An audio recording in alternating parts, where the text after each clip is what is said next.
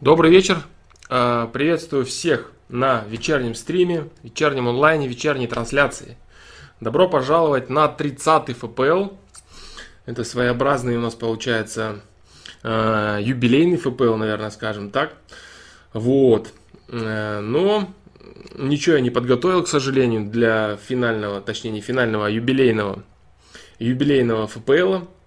Потому что, потому что это скажем так, э, серьезное предприятие, в котором мы решаем вопросы, вот, решаем вопросы людей и заниматься какими-то развлекаловыми, я думаю, что мы не будем. Так, в принципе, последний стрим получился таким достаточно веселым стримом, вот, достаточно таким душевным, э, душевным стримом, общением. Вот, приветствую всех ребят, кто присоединяется, приветствую всех, Раз Леонард, Данила Дундрон, мистер Хахатун, Пони Лесной, Виктор Рязанцев. Так, всех приветствую, ребят. Игорь Пестов. Да, привет, ребят, всем. Вот, а, по поводу, что хочу сказать в качестве, а, в качестве вступительного слова, скажем так. Что касается тайм-кодов к 6-часовому стриму, я решил их не, про, не, не, не проставлять, потому что это было слегка затруднительно было бы. Потому что там а, что происходило? Там Э, начиная, наверное, от половины стрима, там уже происходил просто разговор, который с одной темы перетекал на другую тему, возвращался к предыдущей теме и так далее. То есть тем, кому интересно, они, в принципе, просто посмотрели и все, я думаю. Вот. И, как оказалось, большому количеству людей был интересен этот длинный большой стрим. Вот. Да, вопросы уже пошли. Вот, пошли уже вопросы. Вот, ну, в принципе, вот. И что еще я бы хотел сказать? Готовится видео, готовится видео, думал успею сделать его до этого стрима, вот, но что-то пока не получилось. Так, так, так, так, что же еще, что же еще в качестве, скажем так, э, вступительного слова? Отвечаю на сайте по мере возможности. Да, э, новых, новых вопросов много, новых вопросов много, ответы помаленечку идут. Вот. А что касается перестановки ВКонтакте. Вот. Я посчитал нужным, что э, не вести никакого разделения на друзей и подписчиков. Вот, я посчитал правильным и справедливым э, оставить только подписку, потому что ВКонтакте только связь со мной, как я уже много раз говорил. Все вопросы нужно и можно задавать на, э, на сайте в различных форматах. Вот такие дела. Поэтому отныне ВКонтакте, ну это на самом деле ничего не меняет, абсолютно ничего для тех, кто каким-то образом так или иначе следит ВКонтакте за моим творчеством. Если кого-то я забыл оповестить об этом, я прошу прощения. Я потратил целый день на это, на это дело. А почему так долго? Потому что я решил э, не спиливать людей просто так э, из друзей в подписчики. Я посмотрел э, все люди, кто были у меня в друзьях, я посмотрел со всеми диалоги. А, были ли диалоги, какие-то переписки и так далее, и так далее. С людьми, с которыми было хоть какое-либо взаимодействие, я постарался увидеть это и а, отправить предупреждение людям, таким людям. Вот, порядка 170 человек, э, что-то типа того, должны были получить предупреждение. Вот, поэтому, если кому-то все-таки я его не отправил, я прошу прощения. Вот такие дела. И, э, да, ничего не поменялось. Э, ничего не поменялось в формате контакта. Что касается перископов, пока не получилось постримить, потому что я был слегка занят. Были мысли э, в один момент интересные, в несколько даже, скажем так, моментов при формировании. Не знаю, может, кстати, эти мысли пойдут в, в новое видео или еще куда-нибудь, или в какие-то другие видео. Вот. Ну, в целом, в целом все в порядке, в целом все в порядке, развитие идет помаленечку.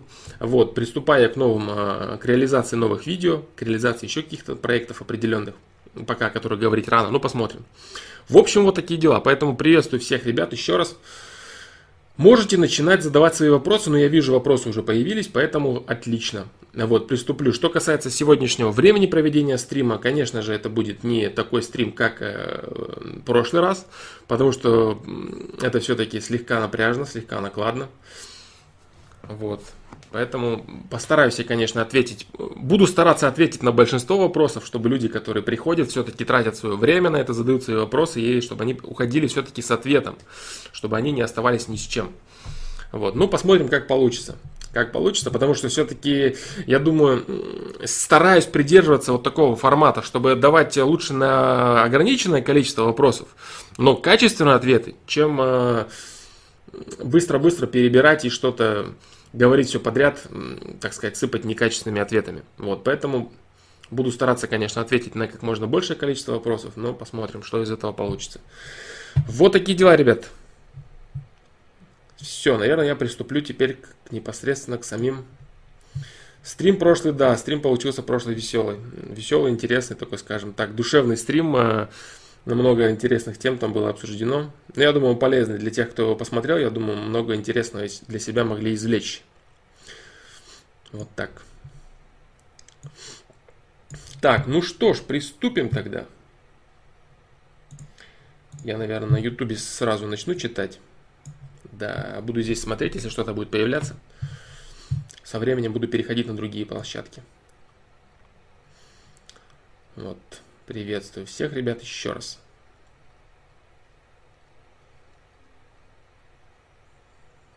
Глеб Иванов. Такой вопрос. Близнецы, в том числе сиамские, перерождаются в таком же виде? Интересно в плане душ. Что это значит? Настолько сильно связаны две души? Нет, это одна душа. Э, одна душа, существующая в, в сиамские близнецы, скажем так. Это одна душа, существующая в таком формате тел. Вот, поэтому нет, вид э, в таком же виде она не перерождается. Так, не хочу, в общем, на эту тему говорить. Не хочу на эту тему говорить. Начнем, наверное, мы с каких-то других тем. Вот. Ну, в общем, в принципе, я так уже ответил на этот счет. Да.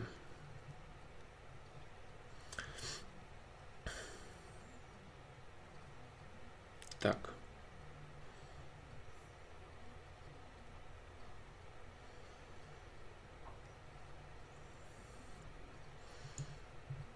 Так, так, сейчас, секундочку. Так, обновился чат, но что-то не обновился. Так, сейчас, одну секундочку. Сейчас, секундочку, секундочку. Сейчас я вернусь. Минуту.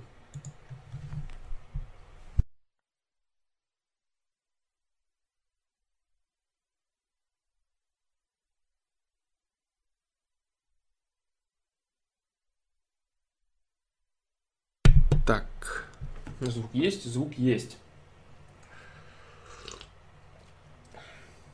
Я здесь. Я снова тут. Так, так, так, так. Так. Ну что, продолжим, наверное. Так, так, так. Близнецы. Так, сыр. Так, Александр, как ты относишься к эффекту Манделы? К эффекту Манделы.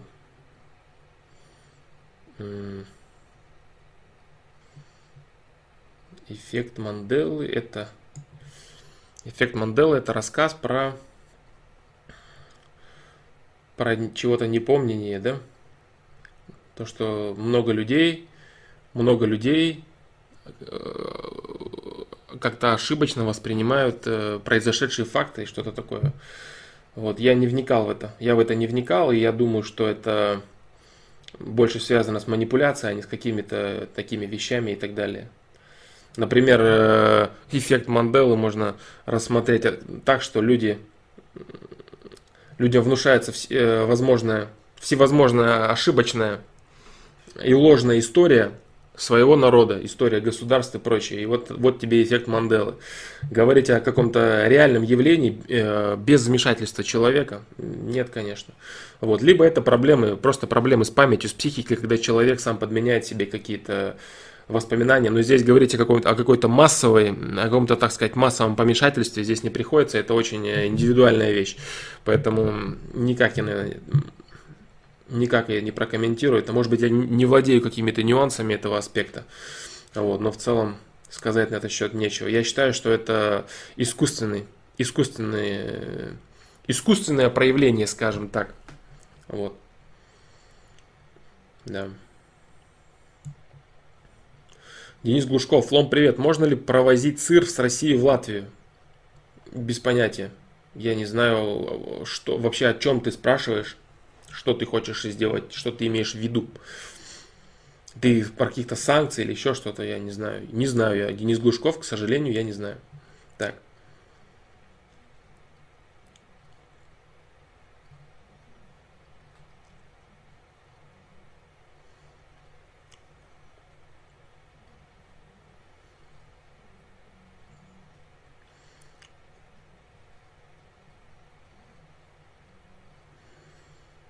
Так.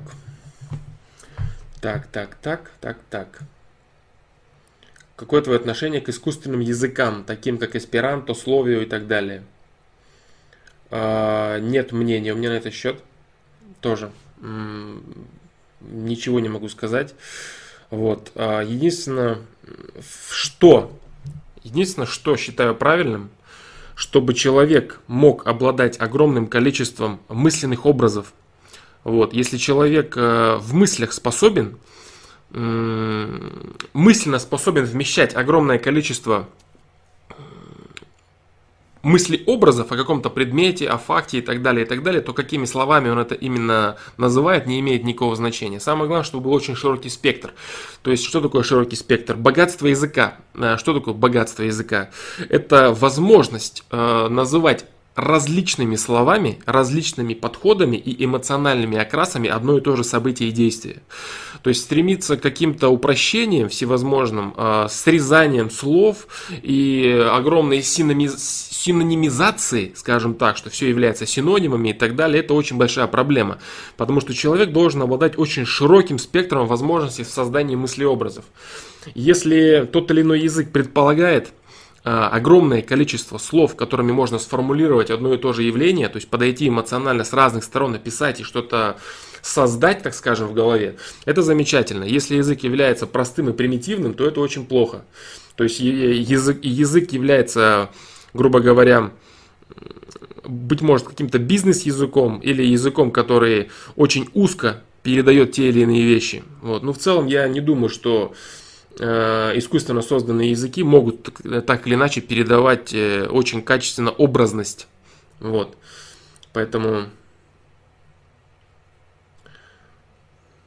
поэтому я не думаю, что... Э, привет всем ребят, кто присоединяется. Опять же, вот. Не думаю я, что это хорошая затея. Вот. Не думаю, что это хорошая затея в целом. Вот язык должен быть богатым. Язык должен быть очень богатым, и язык должен э, давать человеку возможность э, рассуждать, возможность создавать огромное количество мыслей, э, разных мыслей, разные, разные наполненности, скажем так, по тому или иному поводу. Если он ограничивается просто какими-то узкими рамками, пришел, пошел, сказал, сделал, сел, положил, съел, это очень плохо. Вот. Человеку нужно первую очередь э, широко смотреть, широко смотреть на предметы, думать э, объемно, скажем так. Поэтому отношения у меня, так скажем, не особо положительные.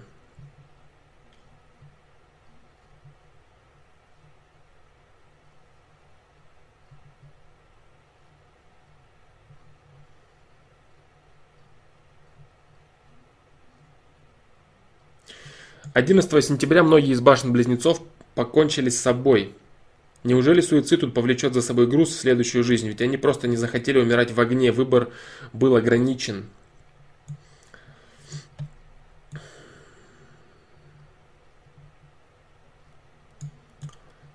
Так, Глеб Иванов задает такой вопрос. М-м-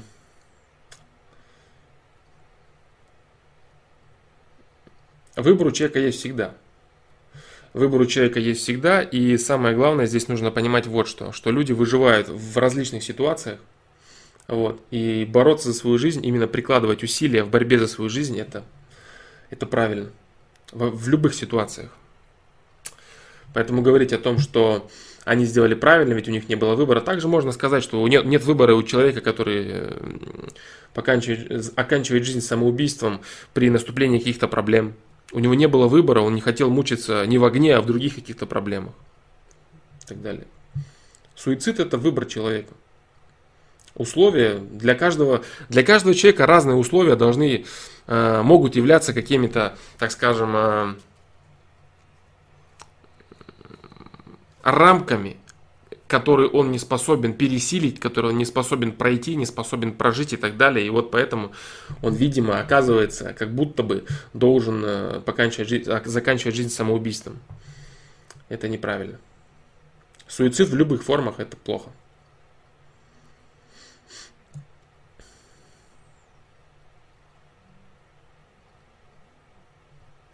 Данила Дундронт. Что есть разум? Для меня дико говорить, что животные неразумные, такие как кошки, собаки, вороны. Ну, я думаю, что не вороны, да, потому что вороны и ворон это разные птицы. Это не то, что это э, самка и самец, ворон и ворона. Нет, ворона это ворона, а ворон это ворон. Ты говоришь, что сознание душа, а у животных нет души. Поясни. Разум нет, разум это совершенно другое. Разум это интеллект. Разум это интеллект, и э, животные неразумные. Почему? Потому что они не могут э, осознавать себя. То есть они, не могут посмотреть на себя со стороны, не могут себя анализировать. Почему говорят, что животные неразумные? Они не могут признать свое «я». Вот, они ведомы инстинктами, и у них очень примитивные процессы для того, чтобы их считать разумными. Вот так. Но здесь э, о каком-то о душе и так далее совершенно другая тема. Это никакого отношения к разуму не имеет. Разум это исключительно работа интеллекта. Это компьютер. Компьютер, который э, животные и люди носят на, своих, на, на, на своей шее и который перерабатывает входящую информацию. Вот. Компьютер у животных, кошки, собаки, вороны, он недостаточно качественный, чтобы считать его полноценно разумным, скажем так. Вот. Но то, что ты говоришь сознание, душа, у животных нет души. Ну, я уже пояснял на этот счет неоднократно по поводу души животных. Я не думаю, что имеет смысл к этому возвращаться. Но разум это другое. А вот что. Суицид во время войны приемлем же, что в плен не попасть. В плен не попасть, э, нет. Это аналогичная ситуация. Человек отказывается отвечать за, за содеянное собой, отказывается терпеть какие-то мучения, муки и прочее. Он хочет, он предпочитает э, избавиться от собственной жизни. Суицид в любых проявлениях это плохо.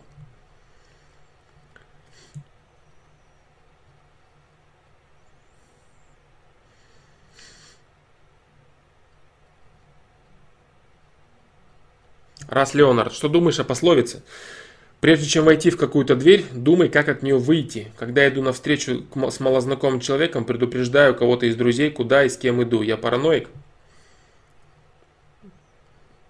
Я думаю, что да. Я думаю, что ты перебарщиваешь с некой аккуратностью. Конечно, зависит все от того, куда ты идешь, с кем ты идешь. Я не знаю, чем ты занимаешься и вообще какой уровень у тебя, так сказать, э, э, в социуме. То есть кто ты, чем ты живешь, чем ты занимаешься. Может быть, твои походы, они действительно являются опасными, и нужно предупреждать каких-то своих близких людей о том, что ты идешь. Но в целом, конечно, нет, это часть паранойи. Вот. Что касается, если посмотреть на эту дверь, о, на эту дверь, на эту пословицу шире, то это не совсем правильно, потому что человек, когда входит в какую-то дверь, то есть если представить это не с точки зрения двери, как таковой. А если представить это, допустим, с точки зрения э, нового пути, начала чего-то и так далее, то человек не может знать, как он выйдет из этого. Вот. Если э, говорить здесь конкретно о дверях каких-то, именно непосредственно в прямом смысле этого слова, о дверях, вот, то здесь я не думаю, что это правильно. Вот это, да, это и имеется в виду безопасность, безопасность человека. И если ты действительно идешь куда-то в опасное место, то подстрахуйся, естественно. Вот. Но в целом заниматься постоянно паранойей это не, не, не, лучшее, не лучшее, чем, на что можно, так сказать, потратить свои силы и энергию. А в целом, я говорю, если шире посмотреть на этот вопрос, то это неверно, потому что человек не может знать, как он, э, куда и вообще переведет его путь и так далее. То есть, если широко смотреть на эту поговорку, то она неправильная. Если узко на нее смотреть, то она тоже очень, э, очень узко специализированная, скажем так. Поэтому... Поэтому не думаю, что это правильное, что-то интересное вообще.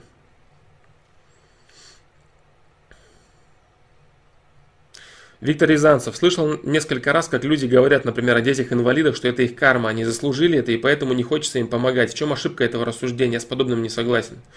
То, что заслужили люди, люди все заслужили свое здесь.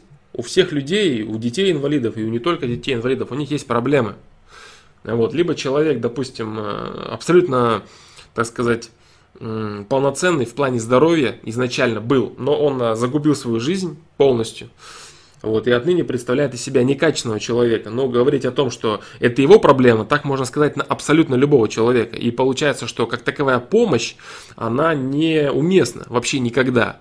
То есть э, все люди имеют, э, человек споткнулся, упал, женщина упала, ребенок упал, все что угодно происходит, все человек заслужил. Здесь можно об, обо всем так сказать. Вот, соседу помочь, сумки донести, бабушка несет сумки, заслужила, значит, она, ну и так далее, понимаешь? Вот человек э, помогает другому человеку, вот, э, человек помогает другому человеку, потому что он сам этого хочет, потому что он хочет проявить участие. Вот, проявить участие, проявить заботу, потому что ему не безразлична судьба других людей, а говорить о том, что они сами заслужили, это просто отмазка тех, кто этого не чувствует и этого не хочет делать. Я говорю, потому что так можно сказать обо всем абсолютно. Они это заслужили. Ну, все все заслужили. Каждый человек заслужил все, что он имеет. А говорить о том, что нет проблем, нет сложностей или не требуется помощь, допустим, э, э, людям здоровым, э, не детям-инвалидам, а людям, так сказать, имеющим полные возможности физические или умственные, это тоже неправильно. Помощь требуется в разные моменты практически любому человеку. Помощь, участие в его каких-то делах и так далее. Вот. Поэтому говорить о том, что это может быть хоть как-то корректно, нет, конечно, абсолютно. Ты прав в том, что ты считаешь это ошибочным, и в том, что ты с этим не согласен, это абсолютно верно. Вот. Э, все все, мы, мы все все заслужили, мы люди, которые здесь живем, вот, и помогаем мы другим людям, потому что мы этого хотим, потому что мы хотим проявить участие, и все заслужили это абсолютно некорректно и нелепо, я бы даже так сказал, отмазка, наверное, тех, кто просто не хочет участвовать в жизни других людей, и все, он хочет отстраниться, и все. А потом, когда у него будут проблемы, естественно же, он будет рассказывать, что э, виноваты все, виноваты государство, те, пятые, десятые, никто не помогает, всем на него плевать и так далее. Вот, то есть, э, до, так сказать, двоякие стандарты у человека. Очень часто бывает. Особенно у таких людей, которые начинают рассказывать про он заслужил это и так далее. Все все заслужили. Поэтому ты полностью прав, Виктор Рязанцев, в том, что ты не разделяешь, не разделяешь такую точку зрения.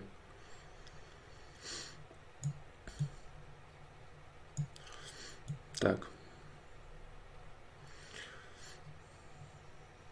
19 day. 19, 19 day TTM. Здравствуй, Флом. Я всю свою жизнь был очень мелким. В школе всегда был немного ниже, намного ниже одноклассников. Также, в принципе, и сейчас. 20 лет выгляжу где-то на 14, что телосложением, что лицом. Из-за этого не то, чтобы есть комплекс, но чувствую себя немного неуютно. Как повысить уверенность в себе? Так, э, был на сайте вопрос подобный. Внешность. Э, пометки внешность, по-моему, он был. да. То есть именно подобный вопрос. Вот конкретно не, наверное, даже не подобный, а вопрос конкретно такой же, как и ты задаешь. Если ты выглядишь в 20 лет на 14, то здесь какой-то присутствует явно гормональный сбой в твоем теле, потому что 14 это все-таки слишком мало для 20-летнего человека. Вот. Здесь нужно подумать, у тебя могут быть какие-то проблемы с формированием твоего физического тела и так далее. Может быть, ты как-то не развивал себя и, и так далее. Может быть, вообще какая-то внутренняя болезнь или щитовидкой что-то, или еще что-то, я не знаю. Вот. А что касается э, как себя увереннее чувствовать, здесь понимаешь дело в чем? Здесь не важно, как ты выглядишь, здесь важно, как ты проявляешь себя. Если, допустим, ты был бы человеком, который может за себя постоять, который э, создает какие-то э, качественные вещи интеллектуальные, например, ты являешься лидером компании и так далее, то есть ты можешь быть физически сильным человеком, человеком, способным за себя постоять, способным сказать правильные вещи, объединить людей, помочь людям. Ну, то есть ты был бы человеком, проявления которого показывают, что ты действительно взрослый, полноценный человек. ты не на то обращаешь внимание. Ты пытаешься списать какие-то свои неудачи своей личности на свою внешность. Я вот выгляжу молодо, и вот меня это напрягает. Ну и что? Представь, что этого аспекта нету. В чем ты заслужил, так скажем, а, если ты все-таки гонишься за этим, в чем ты заслужил так называемое одобрение и э, признание, уважение окружающих людей. Ты думаешь, они смотрят на тебя, вот он молодо выглядит, и что? А ты покажи, кто ты есть на самом деле. А вот если ты показать не можешь, кто ты есть на самом деле, если у тебя действительно возможности человека 14-летнего, то здесь совершенно дело в другом. Здесь дело именно в том, что ты сам себя не развиваешь. Понимаешь? Ты себя не развил, ты, ты себя, ты потратил свое время на то, чтобы ничему не научиться, ничего не привнести. Ты просто так потратил свое время. Это уже совершенно другой вопрос. Это не вопрос внешности. Э, я знал людей, которые выглядели очень молодо, и они напрягались по этому поводу. Вот. Но а, они имели очень серьезные заслуги, имеется в виду на бытовом уровне, на бытовом уровне в компании и так далее. И они а, получали свое признание. То есть они получали свое признание, они имели определенный авторитет и так далее, и так далее. Вот. А замыкаться только лишь потому, что у тебя какие-то проблемы со внешностью, здесь это, это неправда. То есть это неправда для, для тебя самого. Это для тебя просто комфортный обман, чтобы вот э, из разряда, знаешь, когда человек начинает заниматься самым, как я всегда говорю, любимым самообманом. Мне недостаточно ресурсов, чтобы действовать. Вот если бы у меня вот так вот я бы выглядел, вот это было бы замечательно. Тогда бы я начал вот это, и то, и пятое, и десятое. А если вот так-то, то вот так-то. То есть человек занимается не самоанализом, а самокопанием. Ты занимаешься самокопанием, ты рассказываешь себе, что... э, ты рассказываешь себе, что мне не хватает внешности, мне не хватает того, как я выгляжу. Если бы у меня это было, я бы был совершенно другим человеком. Это неправда. Это неправда. Э, всегда нужно понимать одну единственную вещь твоих ресурсов, имеющихся у тебя, тебе, тебе достаточно для того, чтобы полноценно и качественно развиваться. Это самая главная, фундаментальная, единственная мысль, которую нужно принять. Если ты эту мысль примешь, то ты поймешь, что все, что тебе нужно, это развивать имеющиеся ресурсы, развивать себя по различным, скажем так, направлениям. Что мешает тебе э, стремиться постоять за себя. Если ты скажешь, что я вот э, выгляжу молодо, я маленький, я слабый и так далее, на самом деле, знаешь, в чем дело? Дело в том, что духовитых ребят, которые даже являются слабыми людьми, они являются мелкими и слабыми людьми, их не трогают. Трогают тех людей, э, кто не отвечает, кто просто боится. То есть трогают людей, которые не пытаются за себя ответить, а не те, кто постоянно за себя отвечают и не побеждают в драках. Таких людей никто никогда не обижает. Их уважают все. Человек и является слабым человеком, но он готов за себя постоять, он готов за себя ответить, он готов ринуться, скажем так, в бой. Вот. И говорить здесь о том, что вот я постоянно дерусь, я постоянно проигрываю, меня не уважают, это неправда. Такого быть просто не может. Понимаешь? Вот. Если ты человек, который пытается за себя э, пытается за себя постоять, пытается себя, так сказать, проявить и показать, значит, то, как ты выглядишь, не имеет никакого, никакого значения. Вот так. А если ты просто пытаешься сам себе постоянно рассказать, что вот я плохо выгляжу, поэтому я ничего, я не могу не подойти к девушке, я не могу не ответить за себя, я не могу не поговорить с человеком, ничего, ничего, ничего я не могу сделать. Это очень плохо, это очень не, это, это неправда самое главное. Ты просто сидишь и рассказываешь себе, что тебе не хватает ресурса. Вот это самообман, самообман. Вот и все, и больше ничего. Поэтому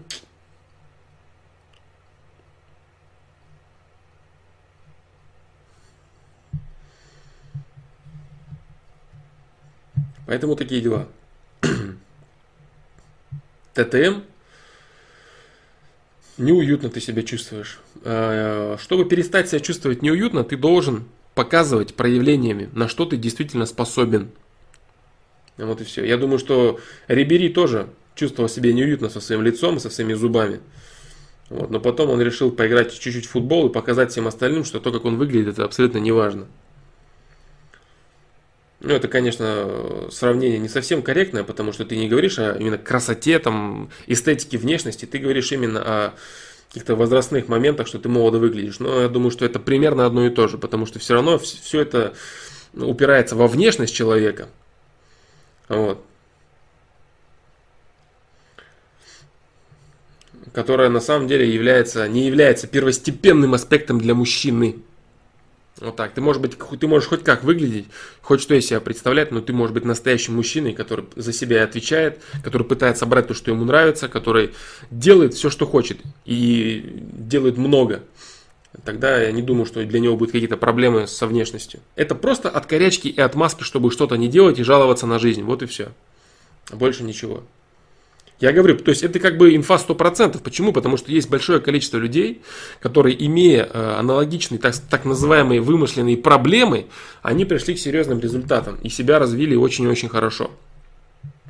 Мне известных людей, да и публичных людей тоже в том числе. Поэтому такие дела.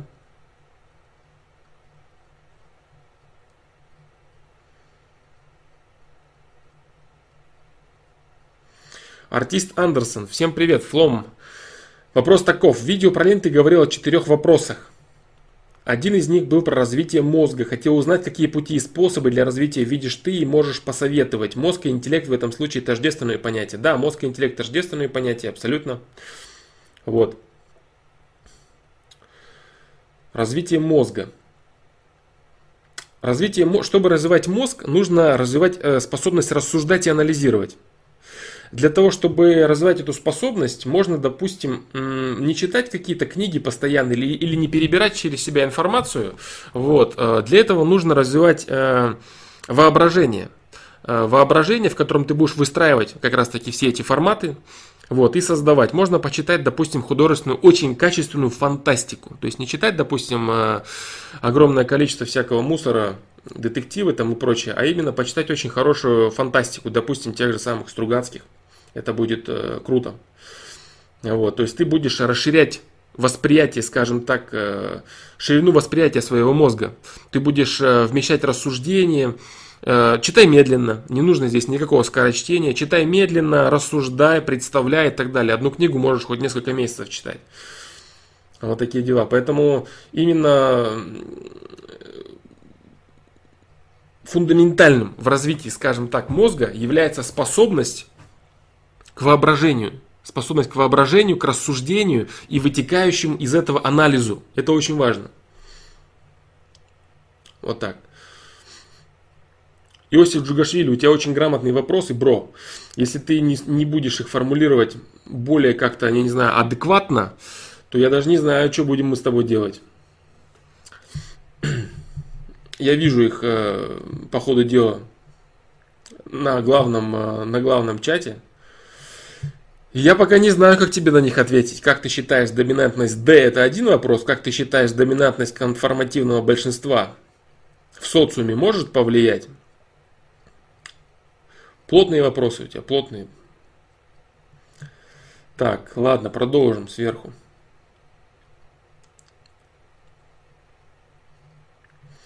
Сергей Леонидович Кузнецов Доброго вечера. Вопрос такой. Кризис среднего возраста у мужчины. Как пережить и что, и что делать? Кризис среднего возраста, я, кстати, отвечал на этот вопрос э, на сайте или на стриме, я точно не помню где. Это выдуманное явление. Вот. Э, оно бывает далеко не у всех людей. Оно бывает у людей, которые жили очень долгое время в фантазиях. Они жили в фантазиях о том, что когда-нибудь потом все настанет, что у них все лучшее впереди и так далее, и так далее. И так называемый, так называемый кризис среднего возраста, это когда человек приходит э, к тому рубежу, когда самому себе рассказывать о том, что все будет хорошее потом, уже не получается. Вот. Но э, человек не достигает того, чтобы ему хотелось. То есть человек приходит э, к факту того, что он сам разбивает свои розовые облака. Вот это кризис среднего возраста, когда мужчина э, начинает видеть реальность и понимает, что действительно происходит э, в его жизни. То есть он э, убирает какие-то вещи, свои, свое непонимание, скажем так. Э, это, конечно, проблема интеллекта, безусловно, потому что если мужчина, э, скажем так, начинает разбираться в жизни пораньше, э, лет эдак с 20 с копейками, серьезно и, глубоко вникать в человеческие взаимоотношения, в вопрос э, построения взаимоотношений с партнером, с окружающим миром. А самое главное, адекватный взгляд на себя, адекватный взгляд на свои самообманы, рассказ себе, что все будет потом или чего-то не додали и так далее, и так далее. То есть все вот эти вещи, они формируют у человека абсолютно некорректное восприятие действительности, которое упирается где-то э, в 35 лет в бетонную стену, которая говорит, все, дружище, дальше этот бред нести уже не получится он уже ну, точно не работает. И тогда человек начинает разочаровываться во всем, разочаровываться в жизни, в себе, опускает руки, начинает плакать и рассказывать, что у него все плохо, у него ничего не получилось, и кто-то в этом виноват, наверное, может быть его семейные или его родители, которые ему чего-то не дали, или социум, правительство, страна, семья, ну кто угодно, только не он сам. Вот это называется кризис среднего возраста, так называемый. Вот у человека, который начинает, э, э, у человека, который начинает работать над собой, который пытается искоренить самообманы, занимается развитием личности, у него не бывает никакого кризиса среднего возраста, потому что он прекрасно отдает себе отчет в любые периоды своей жизни, что у него происходит на самом деле. И он прекрасно знает, что так, я вот это вот не достиг, это я виноват. Вот здесь я не доработал, вот здесь я не сделал. Так что мне делать? Мне нужно сделать вот это и вот это. То есть человек не витает в облаках, он не рассказывает, что кто-то виноват. Он, прекра... он держит ситуацию под контролем. То есть это и есть э, мужское восприятие действительности. Держать ситуацию под контролем. Это очень важный момент. Держать э, восприятие самого себя и восприятие окружающего мира. Видеть это все адекватно. Вот все. Как это делать, я говорил в различных видео, там касательно и самообмана, и самооценки, на позапрошлом стриме, на, на прошлом, на прошлом, на 6-часовом, не знаю, не уверен, было ли что-то. Возможно, было. Вот, ну вот такие вот вещи. Вот так вот. А, кризис среднего возраста. Как пережить и что делать? Э, если человек не взялся за анализ собственной жизни раньше, если человек дошел все-таки до определенного рубежа э, в районе 35-40 лет, 35-40, вот, значит мужчина должен сейчас это сделать. Он должен посмотреть на свое прошлое, он должен посмотреть на себя настоящего. И его задача как можно больше искоренить самообманов. Вот что он должен делать. Он э, должен понять одну простую вещь, что если он пришел к кризису среднего возраста, значит он серьезно все это время э, отказывался работать над собой. И ему не нужно рассказывать, что у него там все, жизнь закончилась и так далее. Ему нужно просто понять, так, я очень долгое время сам себя обманывал. Я смотрел на жизнь не так, как она есть на самом деле. Мне нужно это сейчас решить и двигаться дальше. Все. То есть мужчина должен э, как можно, с, как можно меньшими потерями выйти из самообманов из своих. То есть не так, что он отрезает все, что у него было. Так, вот все мне все надоело, и семья мне надоела, и работа мне надоела, и жизнь мне все надоело. Нет. Мужчина должен начать копаться не в том, что его окружает. То есть вот кризис среднего возраста, он порождает определенную агрессию агрессию в человеке, э, непринятие, непринятие действительности, непринятие происходящего, отторжение от происходящего. И, естественно же, человек, он своим мозгом в первую очередь переориентирует агрессию, потому что человек, он э, не желает направлять агрессию на самого себя он всегда занимается переориентированием этой агрессии. То есть человеку гораздо удобнее винить в своих проблемах кого угодно, кроме, кроме самого себя. И проблема вот этого кризиса так называемого заключается в том, что человек начинает обижать все, что у него есть, близких людей, всю свою жизнь, которую он выстроил, возможно, какие-то хобби, занятия, увлечения, абсолютно все. Он начинает срывать свою ненависть на самого себя на самом деле, на всех остальных окружающих его людей. Так вот, самое главное, что он должен сделать, это понять это, что он будет пытаться переориентировать агрессию. Когда его начинает раздражать его семья, его дети начинают раздражать, все его дела, он должен понять, так, стоп, Сергей Леонидович, на самом деле ты просто пытаешься рассказать, что в своих собственных проблемах виноваты все вокруг, но не ты сам. Твой мозг пытается защитить тебя – Почему защитить? Потому что, чтобы ты не, занял, не, не закрылся сам в себе, не начал сам себя гнобить, он пытается агрессию вылить на окружающих людей. Сергей Леонидович. Поэтому ты должен это принять понять и быть очень аккуратным с этим моментом. Ты должен сказать себе, стоп, я знаю, что они не виноваты. Если мне не нравится, меня не устраивают результаты, к которым я пришел, значит я не доработал свою собственную жизнь. Значит я упустил время. Значит я неправильно менял время своей жизни на определенные навыки, на определенное понимание. Я был закрыт, я жил в самообманах. Я неправильно воспринимал действительность. Так почему в этом должны быть виноваты мои близкие люди, которые, учитывая все это, кстати, учитывая твою, э, твое ошибочное мировосприятие, они тем не менее оставались с тобой, они были вместе с тобой, пытались тебе помогать и так далее. Ты добился каких-то результатов в жизни, взаимодействовал с другими людьми, с друзьями и так далее. И если какие-то моменты тебе в тебе не нравятся, то это только лишь потому, что ты сам их не доработал. Вот и все. Поэтому это самое главное, что ты должен сделать. Ты должен первое понять, я неправильно шел, я неправильно менял время своей жизни на неправильные навыки, на неправильное понимание. И во-вторых, ты должен понять, что я буду пытаться вылить всю свою агрессию, переориентировать на других людей, чего делать ни в коем случае нельзя. Я приму ответственность на себя, я осознаю, что я, это был виноват действительно я. Я неправильно видел окружающий мир, не они, а я. Я виноват в этом. Понимаешь? Вот. То есть твоя задача, во-первых, чтобы вот этот период прошел у тебя а, с наименьшими потерями для тебя.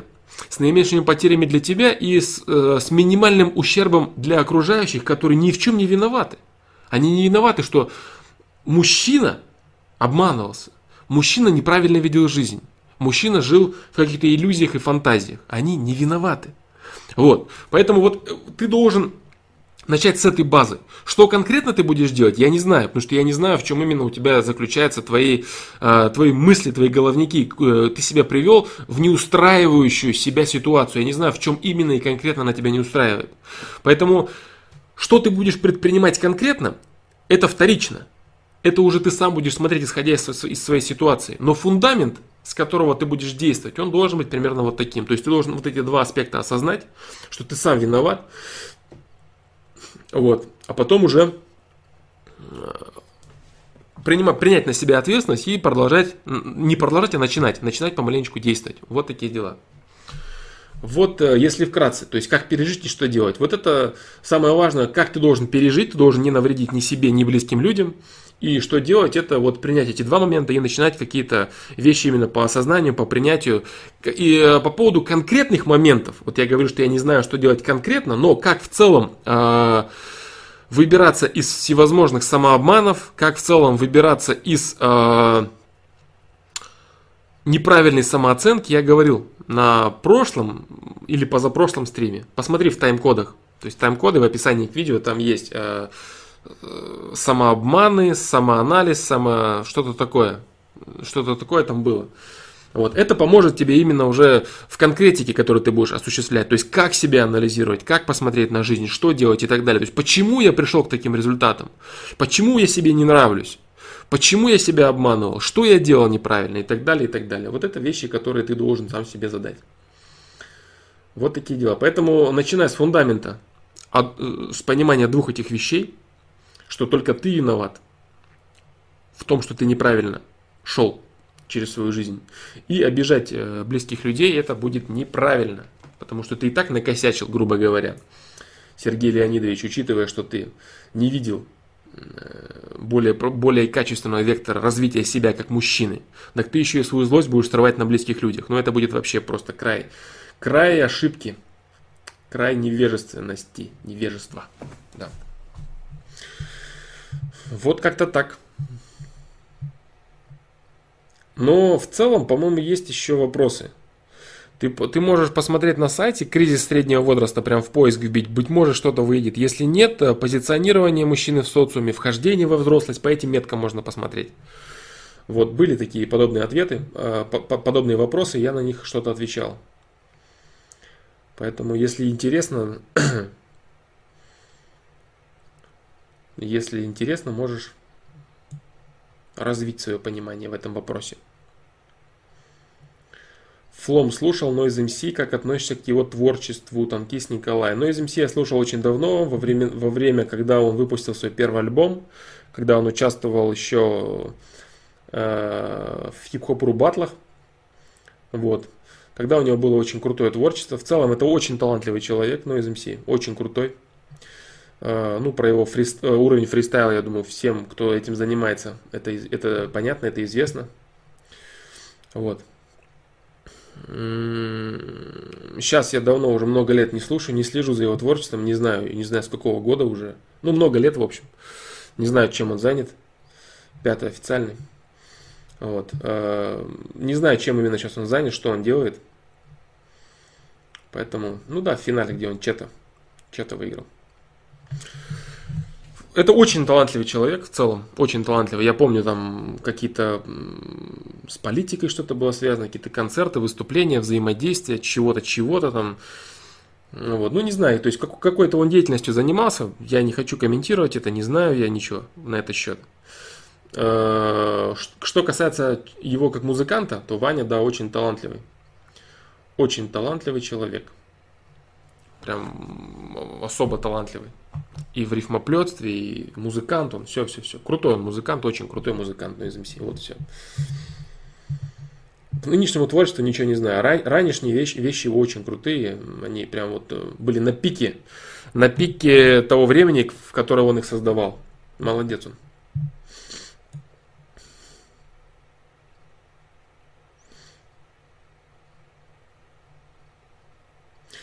Егор Алексеев, я не согласен с твоей точкой зрения относительно в нынешней власти. Ты правда считаешь себя компетентным в этом вопросе? Может, стоит абстрагироваться здесь от политики?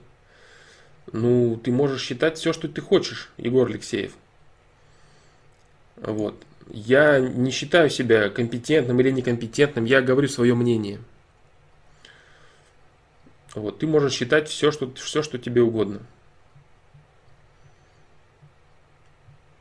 Я отвечаю на вопросы, которые задают люди, и говорю свое мнение. Вот и все.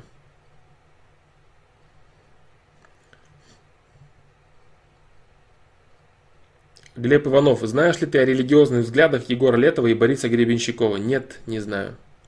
Не знаю, я не вникал в биографии этих людей. Да. Поэтому нечего сказать, никак не могу прокомментировать этот вопрос.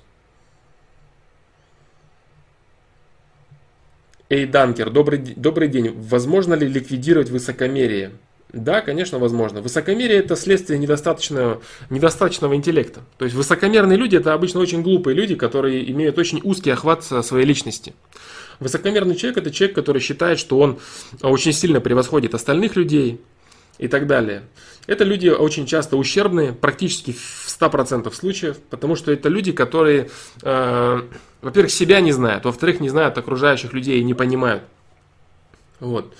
Они смотрят э, либо на ресурс, какой-то свой изначальный. То есть, допустим, у человека изначальный ресурс э, в социальном статусе, в интеллекте, во внешности выше, чем у каких-то других людей. И он считает, что это э, его какое-то преимущество. На самом деле задача такого человека заключается в том, чтобы развить свой ресурс не э, соревноваться с тем, у кого изначально ресурс меньше, чем твой, а развить свой ресурс. Можешь ли ты, допустим, развить свой ресурс настолько же в процентном соотношении, как это делает человек, у которого изначальный ресурс меньше? То есть, допустим, у кого-то 80 единиц ресурса, у кого-то 40 единиц ресурса. Тот, у кого 40 единиц ресурса, сделал 60% ресурса. То есть он на 50% свой ресурс увеличил, скажем так. А твоя задача не рассказывать, что у тебя 80 как было, так и осталось, а его 60 это вот, значит, слабое достижение. Твоя задача сделать из своих 80 120, чтобы сравняться с этим человеком. Понимаешь, в чем здесь дело? И высокомерные люди, они обычно этого не понимают. И самое главное, они не понимают э, объективно своей значимости, то есть объективно своего вклада в социум, вклада в свою собственную жизнь и свое сравнение с другими людьми. Вот, то есть что конкретно человек сделал для того, чтобы вырасти, для того, чтобы себя создать и так далее, и так далее. То есть что из себя представляет человек. Вот, если человек действительно адекватно и объективно более или менее хотя бы может себя видеть, он никогда не будет высокомерным, потому что он прекрасно будет понимать, э, какую работу ему еще предстоит сделать, чтобы соответствовать, допустим, если он считает, что у него качественный ресурс, какую работу ему предстоит сделать над собой, чтобы, так сказать, сохранять темп развития и соответствовать своему ресурсу. Вот и все. А радоваться над тем, что ты лучше кого-то или еще чего-то. Любой человек всегда, он а, менее развит, чем кто-то и более развит, чем кто-то. Если кто-то этого не понимает, то это от недостатка ума. Вот и все, больше ничего. Поэтому я говорю, люди, которые являются высокомерными, это люди с, с низким интеллектом и с низким охватом э, событий, которые их окружают. Вот и все. Как э, ликвидировать высокомерие? Только осознанием того, что я сейчас сказал. Если у человека не хватит интеллекта, и он все-таки начнет сам себе рассказывать, нет, ну я все-таки же лучше, чем вот те-то, значит, это его проблема, и он ничего с этим не сможет сделать. Вот и все. Поэтому, поэтому такие дела. Ликвидировать, да, ликвидировать, я осознанием, осознанием и принятием себя. То есть наиболее адекватным, наиболее адекватным образом иметь возможность на себя смотреть. Больше, больше никак. А высокомерный человек, кстати, он может быть, э, скажем так, и объективно не иметь никаких качественных заслуг. То есть он может э, на ровном месте выдумывать, что он великий и так далее. Я говорю, то есть сравнивать себя с теми, кто хуже, если он любит постоянно, ну это его проблема. Потому что в обязательном порядке есть люди, которые э, более качественные, чем ты. Поэтому вот так. Если человек этого не понимает, значит это просто ущербный человек э, с очень с очень ограниченным масштабом личности. Вот и все. Такие люди, да, в большинстве своем высокомерны. Ну, от этого никуда не деться. Так, про ВПСР, КОП и прочее я отвечал уже 10 тысяч раз. РГ, по-моему, я думаю, что вот и, и ты даже присутствовал на, на трансляциях на этот счет. Так.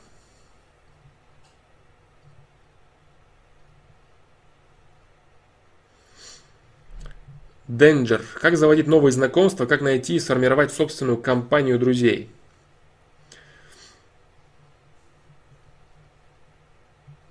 Все зависит от твоего ресурса, конечно.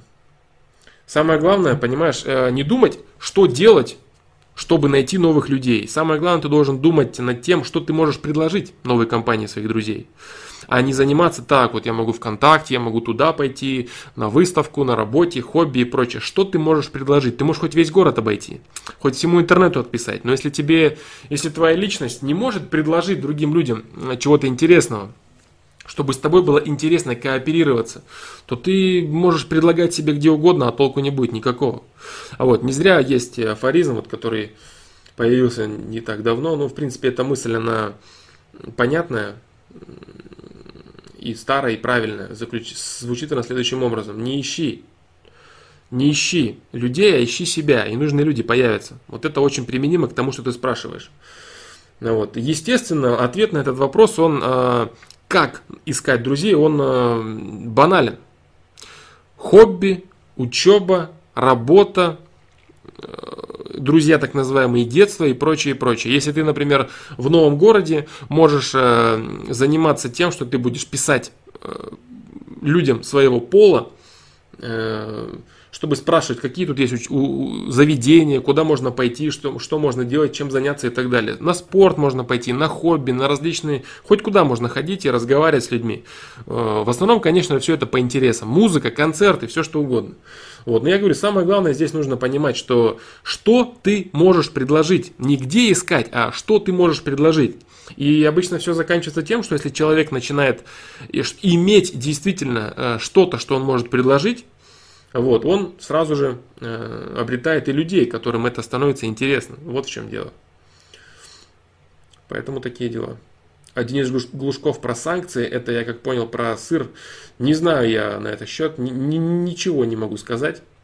Именно сыр, бизнес, это нужно читать перечень, э, перечень документов. Это, наверное, не совсем по адресу вопрос.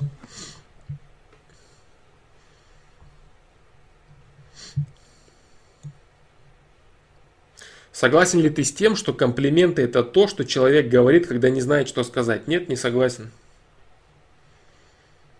Не согласен.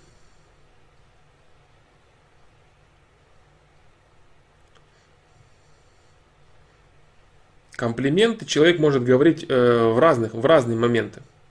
Комплимент он может говорить как э, часть лести, то есть, допустим, стремление манипулировать или действительно высказывать свое мнение положительное о человеке. Но когда не знает, что сказать, возможно, это один из, э, так сказать, аспектов, когда человек это говорит. Но то, нет, в общем, неправильное абсолютно высказывание.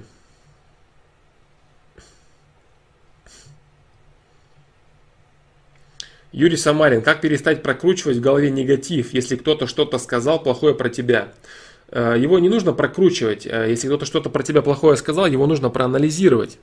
Ты должен э, понять, почему этот человек сказал про тебя и соответствует ли действительности то, что он про тебя сказал. Понимаешь, если это не соответствует действительности, значит зачем думать об этом? Зачем об этом думать и как это может быть интересно, как это может быть важно. А если он прав, значит есть смысл проанализировать, как ты будешь реагировать непосредственно на сами негативные слова этого человека. Это уже твой вопрос. Ты можешь сразу вступать в какие-то конфликты или игнорировать и прочее, но в целом должен проанализировать. Действительно ли он прав в том, что он говорит? Если это просто оскорбление или ругань, значит ты можешь либо ответить за себя, либо игнорировать эти, эти моменты. Вот, то какой смысл прокручивать в голове? Нужно проанализировать, почему это было сказано и что сказано, так оно или не так. Если это не так, тогда реагируй определенным образом, если тебе что-то не устраивает. А какой смысл ходить и постоянно, вот он сказал то, он сказал то. Какая разница, что он сказал, прав он или не прав? Вот в чем вопрос самый главный. Почему он это сделал? И что ты хочешь, как ты хочешь отреагировать? Вот и все.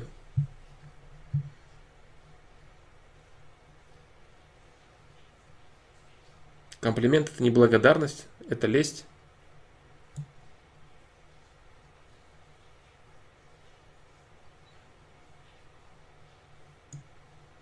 Не понял я, к чему твой комментарий.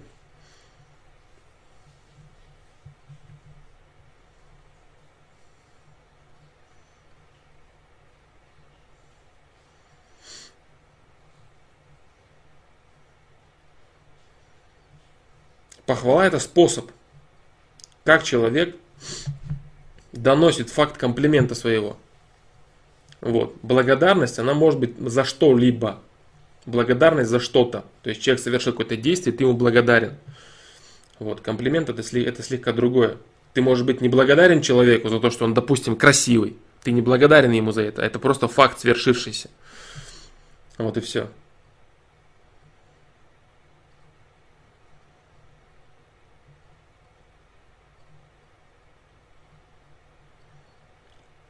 Так.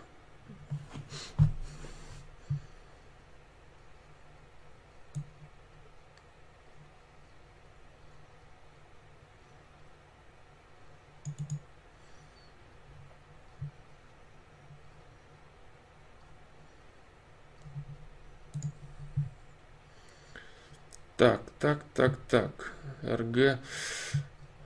Так, РГ. Первый раз тут я знакомиться с твоим мнением о ВП СССР. А в целом о КОБ я говорил много раз на трансляциях. Ты можешь посмотреть э, темы трансляций либо на сайте в обсуждениях. Обсуждения Flamaster Pro Live. Там есть список тем, список ФПЛов.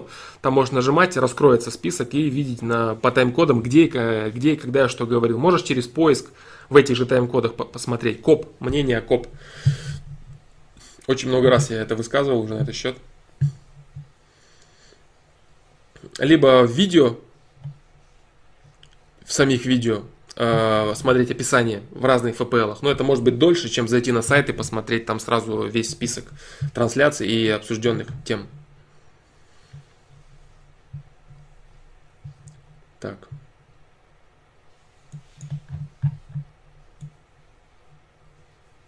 Так, так, так.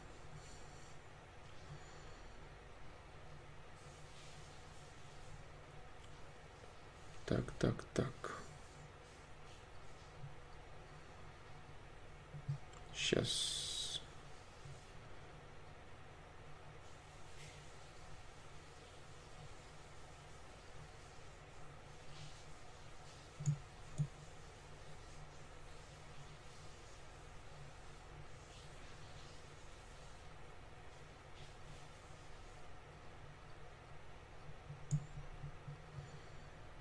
Так, а, Егор Пестов. А, по поводу Кастанеды я, по-моему, говорил уже. Опять же в одном из стримов. Да, сегодня я э, постараюсь быстро отвечать на вопросы, которые уже были. Как, допустим, по поводу Коба. Да.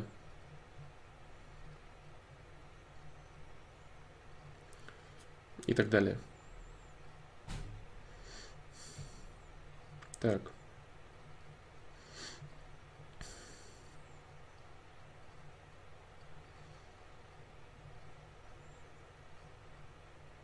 Как тренировать многозадачность? Многозадачность это интеллект. То есть как многозадачность это лишь следствие. Следствие высокого интеллекта. Как тренировать многозадачность? Тренировать мозг, тренировать свой собственный интеллект.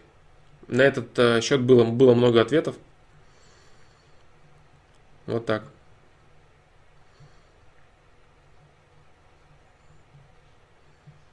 То есть это не, не причина, это следствие. Следствие высокого интеллекта. Нужно всегда работать с причиной, чтобы появлялось следствие, а не обращать внимание на следствие. Так. Сергей Дорожкин, э, поддерживаю вопрос Юрия Самарина. Да, а здесь э, я говорю, это следствие. Многозадачность это следствие. Э, грубо говоря, это расширение операционной памяти мозга, увеличение мощности процессора как такового. Вот, это все зависит от мозга.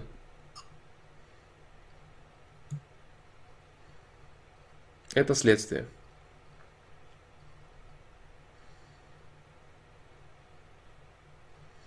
Что будешь делать, когда людей станет очень много и отвечать станет очень сложно?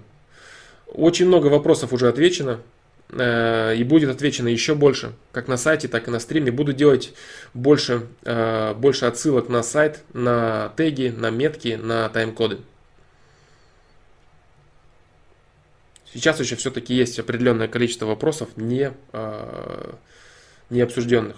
После того, как большинство вопросов, именно каких-то таких общих, фундаментальных будет в целом обсуждено, значит все, трансляции прекратятся потому что это не коммерческий проект, и это просто создание информации полезной для людей, которые ее ищут.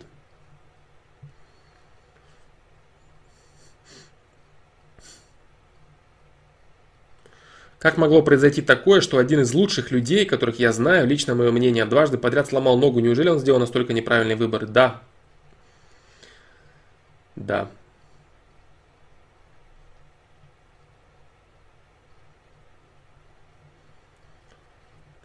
Очень часто люди думают, что они способны увидеть э, качество поведения, качество выборов другого человека, но это очень серьезная ошибка, потому что в большинстве своем люди не могут э, увидеть даже свои э, качества своих выборов.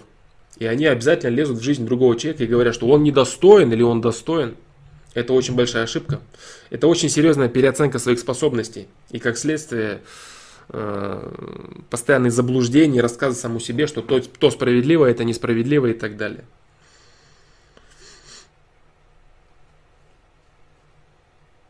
Этот человек действительно может быть хорошим человеком и так далее, но э, он неправильно свои ресурсы реализует. Вот и все.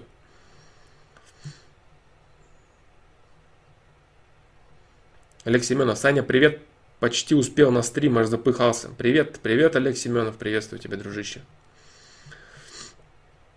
Но сегодня, я думаю, стрим будет э, коротким. Олег Семенов, поэтому хорошо, что ты успел. Застал, скажем так. Вот, э, сегодня будет э, юбилейный, э, юбилейный стрим. И он будет, наоборот, не длинный, а короткий. Так.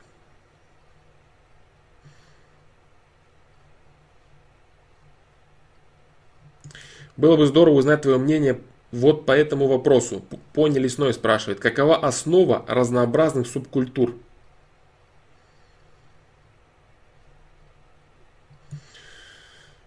Основа разнообразных субкультур.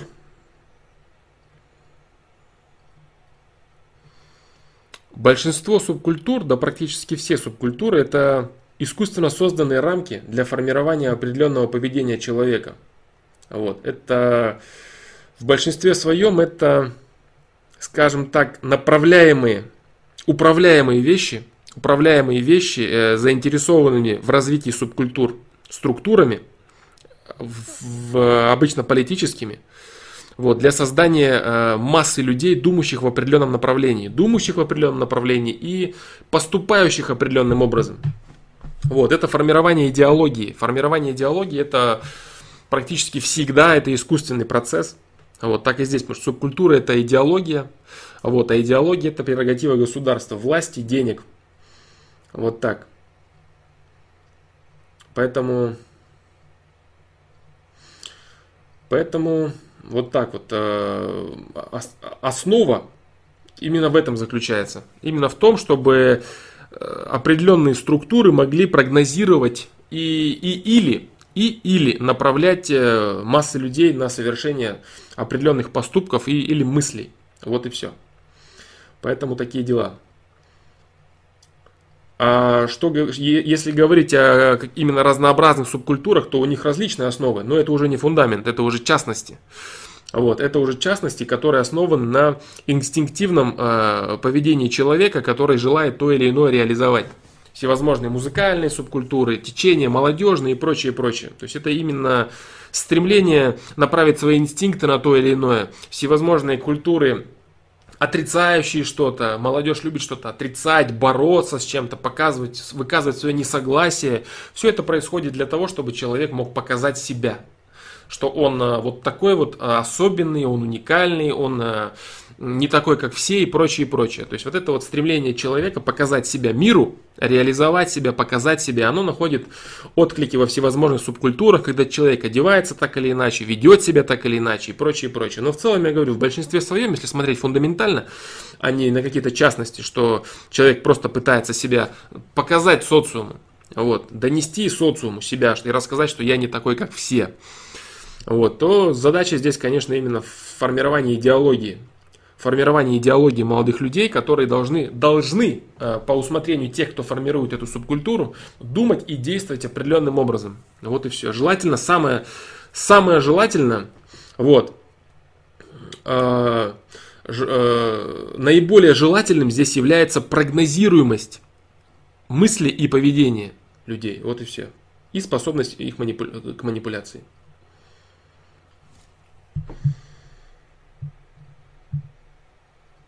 Что для тебя сверхчеловек? Не по Ницше. Для меня не существует такого понятия, как сверхчеловек. Для меня существует понятие развитый человек или неразвитый человек. Человек, раскрывший свое сознание, или человек, находящийся на уровне животных инстинктов. Все. Э, поэтому, если говорить о что для меня Качественный человек, развитый человек – это человек, у которого раскрыто сознание, кто почувствовал себя человеком. А если человек этого не сделал, следовательно, это неразвитый человек, который не стал полноценным человеком в широком смысле этого слова. Вот как-то так. Сверхчеловек – какое-то высокомерное название, неправильное.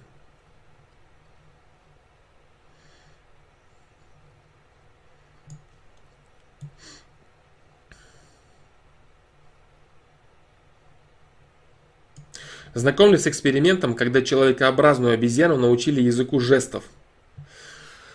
Так, сейчас я вспомню, знаком я или нет. Нет, вот так сразу я не могу вспомнить. Вот так сразу я не могу вспомнить. Я не знаю, быть может у меня, быть может я запомнил какие-то какие-то вещи, которые были в этом эксперименте созданы или испытаны или задействованы. Может быть, я так запомнил такой блок информации по этому поводу, а сам факт я не запомнил. Потому что я стараюсь запоминать лишь полезную часть информации, чтобы не держать лишний хлам в голове. Именно полезную часть информации, которая является э, какой-то прикладной информацией. А всю историю запоминать, вот это, вот это, было, вот это, пятое, десятое, неважно все. Самое главное, полезная, полезная часть, полезный элемент. Вот, кстати, недавно вопрос был на сайте, недавно, сегодня, а не недавно, по поводу скорочтения. То есть я там ответил именно, что э,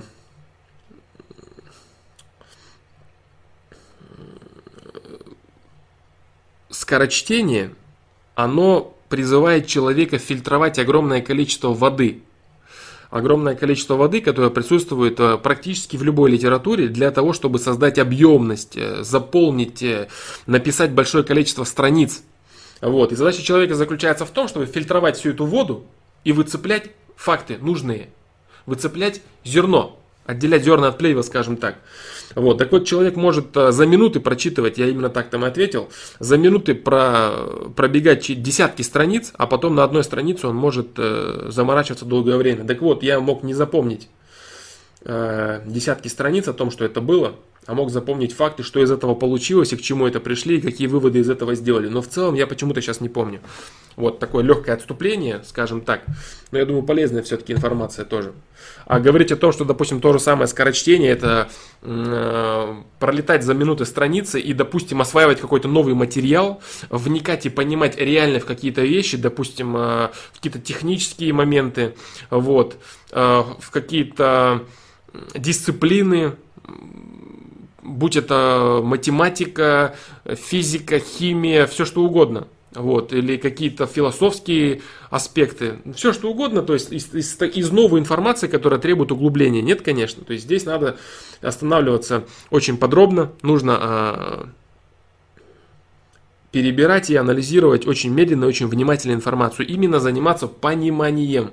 То есть то, что, о чем было сказано в последнем видео, Знание, понимание, осознание. То есть э, скорочтение это знание по большей степени, когда человек э, пролистывает что-то, и если он не будет останавливаться на важных аспектах и не заниматься углублением в понимании этого вопроса, тогда он будет просто э, тратить лишнее время, тратить лишнее время свое на пролистывание непонятно для чего книги. Вот и все. Скорочтение, то есть человек должен обладать анализом, то есть именно способность понимать, где важно, а где не важно, что можно пропустить, а что ни в коем случае нельзя пропускать. Он должен понимать этот момент. Вот и все.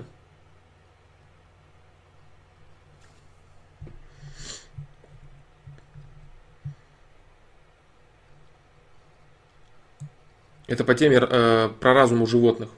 No. Э, я не говорю о том, что я не говорю о том, что, допустим, отсутствует какой-то определенный уровень интеллекта у тех же крыс, воронов, у обезьян. Безусловно, он присутствует. Вот, здесь вопрос идет именно, я, я еще сказал же, об осознании собственного «я», когда человек может посмотреть на себя со стороны. Не когда он ощущает себя со своего тела, а когда он понимает, он осознает свое собственное «я». Вот это и есть некая разумность, планка разумности, до которой животные не дотягивают. Вот об этом я говорил а не о том, что они в целом не могут э, чему-то обучиться и так далее. Есть очень умные животные, естественно же это всеядные животные, потому что всеядные животные это животные с более высоким интеллектом, после которых идут хищники, а потом травоядные.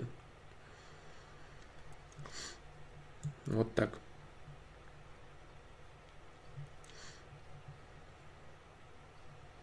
Кстати, недавно скидывали мне и попросили опять оценить э, бредни вегана какого-то, не какого-то известного популярного вегана, опять он рассказывал свою чушь про то, что э, хищники это хищники это санитары, это, мол, добавление к полноценным, вот есть полноценные травоядные, которые живут на, э, на земле, а вот э, хищники это санитары, которые призваны за тем, чтобы убирать и следить, но это просто Просто нелогичный бред. Э, как могут быть санитарами более развитые механизмы? Санитары это, например, черви, которые доедают э, трупы, бактерии санитары.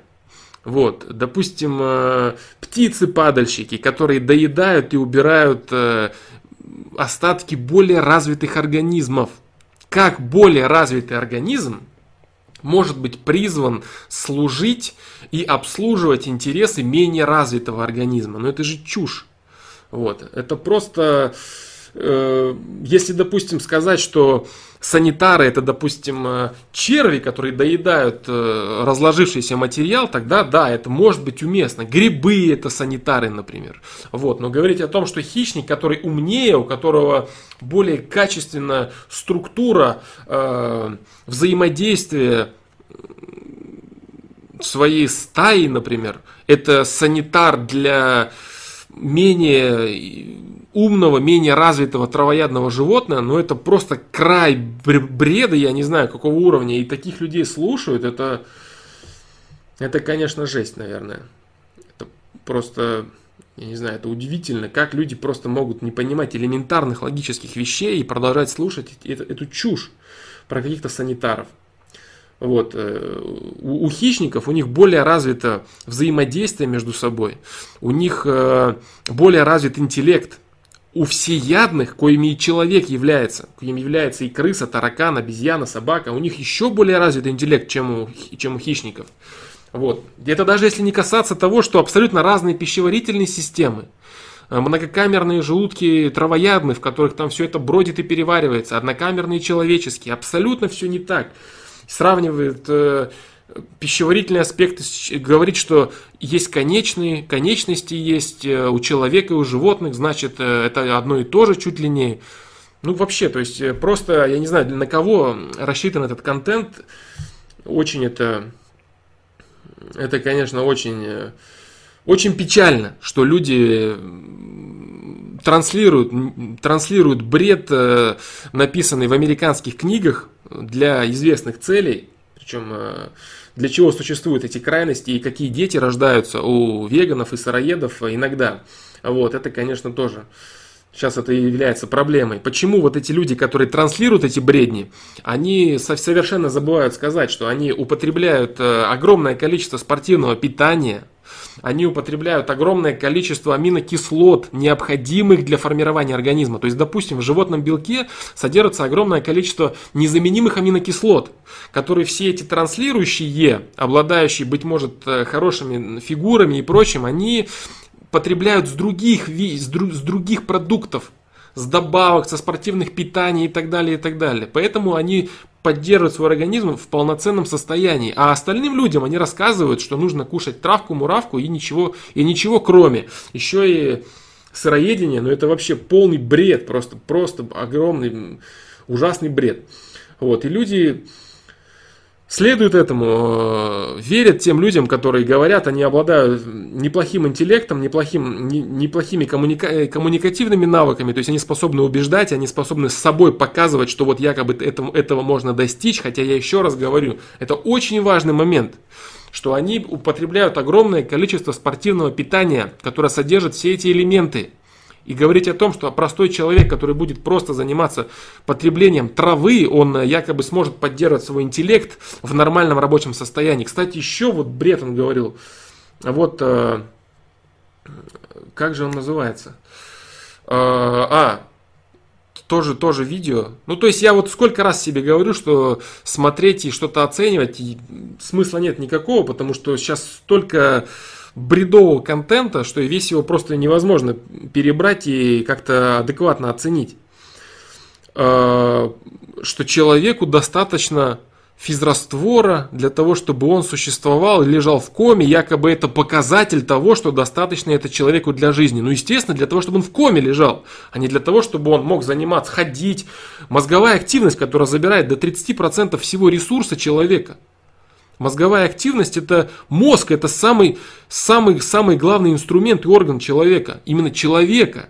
Сравнивать себя с травоядным это, это абсолютный бред, потому что интеллект и сложное мышление человека, оно потребляет огромное количество ресурса. И человеку нужны именно нативные животные белки. Нативный, э, не животные, нативный белок ему нужен. Вот. А белок, содержащий огромное количество незаменимых аминокислот. И все эти бредни из Америк... трансляции американских книг, это просто дичь какая-то. Вот точно, да, вот этот Роман Милованов, да, да, да, да. Прислали ролик мне этот, но я даже не знаю, как комментировать творчество таких людей. Это печаль, в общем, что просто печаль, что люди слушают, верят этому всему, они читают э, эти некачественные книги. Кстати, еще он вот интересный, опять же, такой момент призвал Для того, чтобы разбираться в питании, читайте книги по веганству и читайте книги по сыроедению. Если человек, если, допустим, призвать человека, который ничего ни в чем не понимает, читать брошюры каких-то сектантов, то они тоже будут верить, что брошюры сектантов это правда. Для того, чтобы разбираться в питании, нужно не читать книги по, по веганству, нужно читать научные труды по питанию который охватывает всю ширину этого вопроса, а потом уже после этого смотреть эти смешные комиксы про веганство и понимать, чего они стоят на самом деле. А если читать, ничего не понимая, бред изначально, то ты так и останешься жить в бреду. Ты так и будешь считать, что этот бред, который ты прочитал, это правда, потому что другой информации у тебя нет. Поэтому прежде чем приступать к чтению бреда, нужно прочитать огромное количество не бреда, а потом посмотреть на бред, усмехнуться, выкинуть его и дальше пойти. Вот такие вот дела. Это, конечно, я говорю, серьезная печаль, поэтому я стараюсь никаким образом не касаться э, творчества других людей, потому что я могу, наверное, не наверное, а точно оскорблять чувства каких-то людей, которые чего-то там во что-то верят, э, считают, что кто-то там прав и прочее. Вот. Э, касаемо введения, э, введения через укол, через капельницы питания, это вообще бред, потому что даже в книге... Э, Уголева, там написано, что в обязательном порядке человеку нужен, нужны пищевые волокна. Пищевые волокна для полноценного взаимодействия. Кстати, этой книгой все эти любители крайности, они ей козыряют, как будто бы она э, как будто бы она действительно показывает какой-то плюс э, этого так называемого, как оно называется, это веганство и сыроедство. Хотя опыт с лягушкой никакого отношения не имеет к желудку человека вообще. Ну, в общем, я говорю, то есть там бред на бреде и бредом погоняет, начиная от того, что более развитый организм это санитар для менее развитого, и заканчивая абсолютно некорректными пищевыми процессами для человека, забывая рассказать про интеллект, и самое главное, в чем это подмена понятий, вот это позерство и ложь, в том, что эти люди потребляют огромное количество полезных веществ не из своих продуктов, которыми питаются, а из добавок, из из добавок, которые они употребляют э, из-за нехватки полезных элементов, которые они недополучают из э, животного белка. Конечно, они могут и накачаться, и все что угодно из себя состряпать, но не нужно рассказывать остальным людям, что э, ничего не есть из полезной еды, это правильно, это нормально. Ни мед, ни яйца, ни молочные продукты, нормальные молочные продукты, свежие, а не магазинный бутер какой-то. Вот, поэтому вот как-то так. Э, не знаю, к чему это вообще сказано все, наверное, но... А, это по поводу животных, да, все это? Да, по поводу животных и так далее. Ну, вот такое вот, такое вот отступление. Я думаю, оно для кого-то будет полезным, для кого-то оно не будет полезным. Вот, но в целом целом вот, такое, вот такая вот информация касательно вот э, бредни этих людей, любящих рассказывать про крайности и любящих их оправдывать всякими глупыми образами, всякими глупыми аргументами, вообще несуществующими. Да, да, сахар это яд, хлеб это яд, все яд, животный белок это яд, казин это яд, э, все яд абсолютно. Вообще жизнь это плохо, нужно умирать как можно быстрее и идти в горы, там, что еще нужно делать. Там секты всякие рассказывают, секты веганов, секты еще каких-нибудь там людей. Поэтому да, но это популярно. Люди как бы хотят верить э, в какие-то волшебные пилюли, волшебные таблетки. И люди в целом склонны верить в бред. Э, верить в бред, потому что нужно мало над собой работать. И, кстати, если человек будет... Э, они любят говорить еще вот что, все эти любители крайности. Вот есть такой-то человек, который замечательно выглядит, он спортсмен, вот он так далее, и при этом он веган, например. И даже если не брать тот факт, что этот человек себя создал, э, не будучи таким человеком, опять же, не, не, не рассматривать факт питания спортивного, дополнительных и добавок огромного количества, вот, то есть огромное количество не веганов. Есть огромное количество людей, которые являются всеядными. Не нужно называть человека нормального и полноценного, не нужно называть его мясоедом. Мясоед это тот, кто ест только мясо. Мясоеды. Это, это, это неправильный термин. Мясоед это тот, кто ест только мясо. Человек – существо всеядное. Люди всеядные, те, кто полноценные и нормальные, среди них спортсменов качественных гораздо больше. И они выглядят замечательно – чувствуют себя замечательно и показывают отличные результаты. Вот на кого нужно равняться, а не на какие-то единицы, которые живут за счет пищевых добавок и занимаются популизмом, рассказывая всем остальным, что можно ничего не есть и вот так вот замечательно выглядеть. Но это ложь, просто ложь, которая вредит людям. Это просто вредители, обычные вредители, которые транслируют западную пропаганду через эти низкокачественные книги про этого там Колина Кэмпбелла, про это китайское исследование, которое вообще никакого отношения к китайскому исследованию не имеет. И крысы эти, на которых были испытания э, проведены, крысы спрэгдоули, которые сами по себе постоянно болеют раком. Просто потому, что они, они выведены таким образом, и у них огромная склонность к образованию опухоли. Никакое отношение животный белок не имеет к этому. Ну, в общем, бред, бред, короче. Бред, просто страшный бред. Это, это печально. Потому что питание это очень важно для человека. И если молодые люди будут э,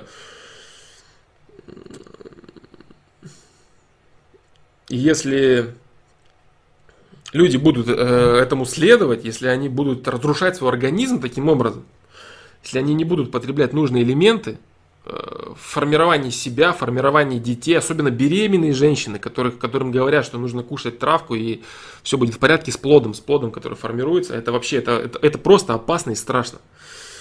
Вот понятно, что изначально это все было запущено как э, программа по сокращению населения в, мало, в малоразвитых странах. Вот, потом это все переросло в какие-то сектантские движухи, и всякие молодчики, которые зарабатывают на этом определенный гешефт, они решили стать проповедниками этого бреда. Ну что ж, каждому свое, наверное. Но в целом, я говорю, это очень, очень плохо и очень опасно. Причем я говорю, те книги, которые они приводятся, они совершенно о другом. Абсолютно о другом. Я много раз говорил об этом. Горох лучше мяса. Да, да, да, животных убиваешь, их жестоко убивают, потом приводят в пример фильм такой-то. Видел я, и этот бред я видел, когда я готовил, я говорю, то есть я когда готовил видео про крайности, я много информации перебрал, вот, а, много информации перебрал. Потом, когда видео я создавал про питание, опять же, разбивал я там все это, и все эти книги, и страницы указывал конкретные выводы, слова, цитаты, все это. Но потом я подумал, что это, наверное, лишнее, это не нужно какая-то борьба против, не знаю, непонятно чего. Поэтому лучше, наверное, остановиться на том, что есть и все. Если кому-то это интересно, человек сам изучит, и я много раз говорил на этот счет вот, э, каким-то дискуссиям с этими людьми, да, я говорю, это, во-первых, очень легко будет сделать, разбить все, все их бредни, вот, но я не думаю, что это кому-то будет интересно и зачем-то это нужно.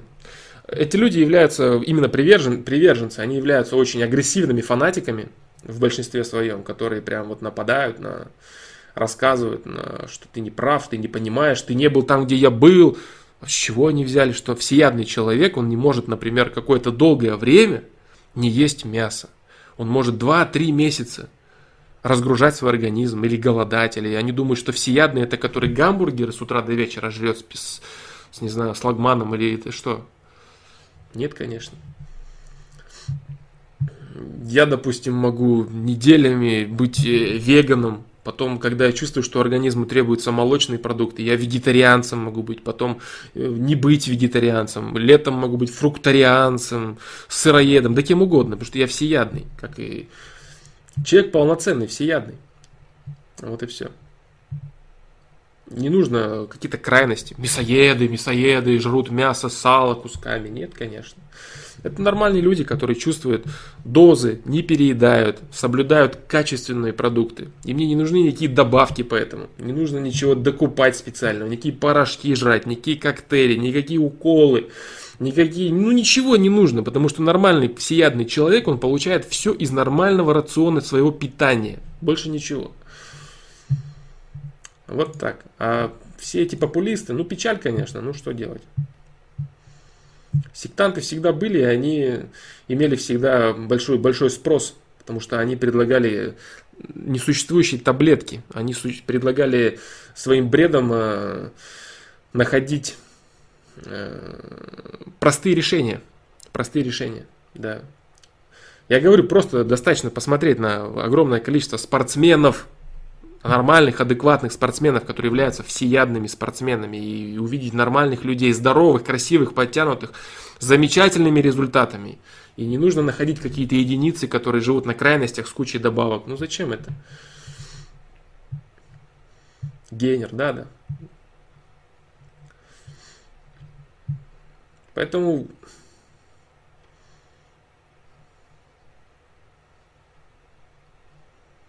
Могут навредить, конечно, и огромное количество вреда они несут.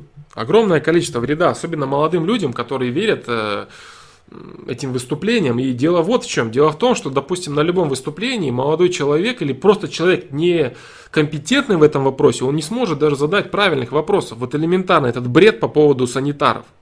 Но это же просто нелогичная чушь. Как более высокоразвитый организм может являться санитаром для менее развитого? Тогда он уж является королем для него или кем он является? Он является... Тогда, получается, существуют хищники, а травоядные существуют для того, чтобы их обслуживать в качестве еды. Так что ли получается? Существуют хищники, земля создана для хищников, а травоядные это их еда. Так получается? Нет, так тоже не получается. Получается, что так, что все животные, рыбы, птицы, бактерии, все это представляет собой единый гармоничный механизм. Все они равны между собой. И они равны и завязаны друг на друге. Говорить, что эти созданы для тех, а эти вот ниже, это бред. Это бред человека неумного. Гармония в природе существует. Гармония. Существуют травоядные, хищники и всеядные. Человек относится к всеядным. И не надо делать из него корову, потому что у коровы проблемы с интеллектом, это во-первых. Во-вторых, у нее совершенно другое пищеварение. Там этот чан, который представляет собой многокамерный желудок, в котором все это бродит часами, вся эта трава переваривается и клетчатка усваивается. Совершенно другой процесс принятия пищи. Как вообще можно сравнивать человека с коровой? Как это можно сделать? Только вот этим э, любителям крайности это дано, наверное, и сектантам, которые приходят их послушать. Печаль, конечно, печаль это все, печаль.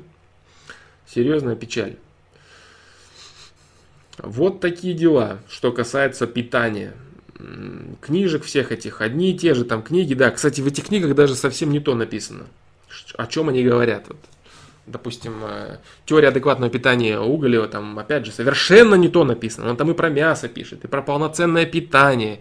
Нету, и про, и про пользу и растворимость казеина. Там вообще не то, не то, что они просто лгут, откровенно врут и все. Я не знаю, зачем они это делают. Ну, как бы понятно, я знаю, они делают это для собственного профита, но это вредит. Это людям вредит. Вот такие дела. Что ж, продолжим тогда, да, на этой не совсем, наверное, позитивной ноте, но я не знаю, может быть, те, кто это посмотрит, чего-то там хотя бы заинтересуются питанием, просто посмотрят, как устроен вообще пищеварительный процесс у человека всеядного, у травоядной коровы и у хищника. У человека 2 часа, буквально 2 часа пища в желудке содержится и потом уходит в кишечник. О какой траве тут можно говорить? Из травы ничего за это время не... Организм толком не способен потребить, только полезные витамины. Определенные витамины, все. Э, говорить о том, что человек способен расщепить э, траву и потребить такое же количество клетчатки, как и корову, ну это ложь, просто ложь. Спросите у любого, я не знаю, биолога, хоть кого. У любого ботаника, у любого биолога, у кого угодно, у человека, который понимает э, структуру этих вещей. Если не хотите спрашивать, посмотрите книги, почитайте, как пищеварительные тракты животных, людей и прочее. Я говорю не касаемо мозга даже, которому просто нужны в обязательном порядке э, незаменимые аминокислоты, которые можно получить только из животного белка. Ну и либо от специальных добавок, которые они жрут пачками, чтобы выглядеть так, как они выглядят, для того, чтобы транслировать свою ложь. Вот и все. А нормальному человеку не надо ничего жрать. Он все получает из нормальной еды. Так. Продолжим. Юрий Самарин, что делать, когда сильно бесит, когда задеваешь предметы? Даже чуть-чуть. Психиатр сказал, что не бывает такой болезни и выписывает антидепрессанты, которые ты запрещаешь юзать. Я ничего не запрещаю юзать, я просто говорю свое мнение. Вот. Я ничего не запрещаю, не разрешаю.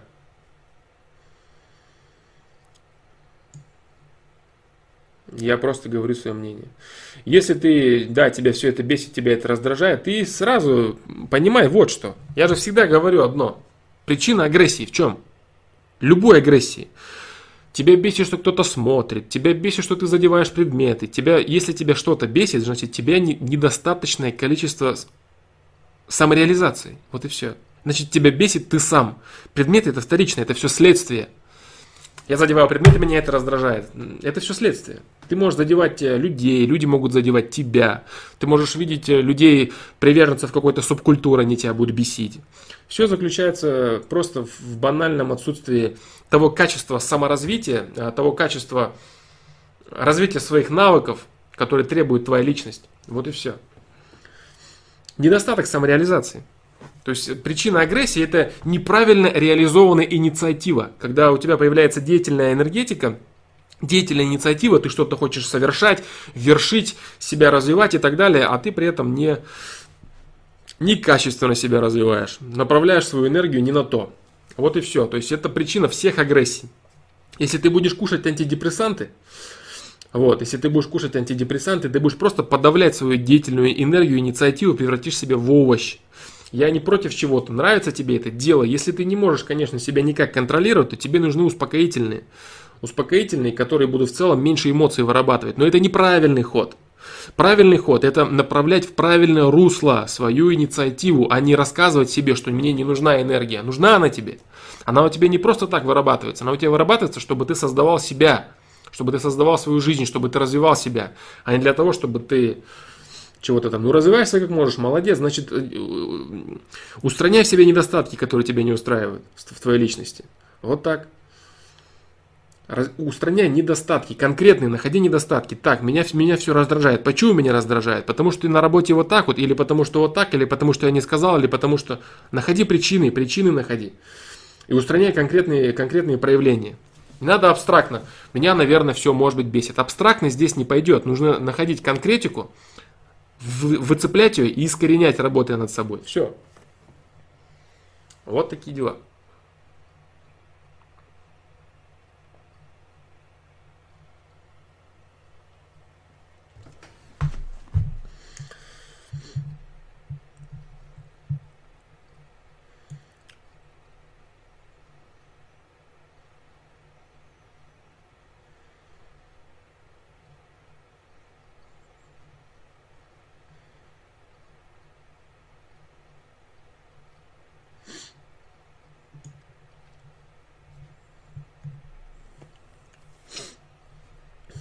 Так. Данила Дундронт. Опровергни идею о задетерминированности всего, ведь более чем логично то, что все причины и следствия, то есть выбора не существует, так как он определяется опытом, знаниями ситуации. Никак не могу ее принять, но она слишком, слишком логична.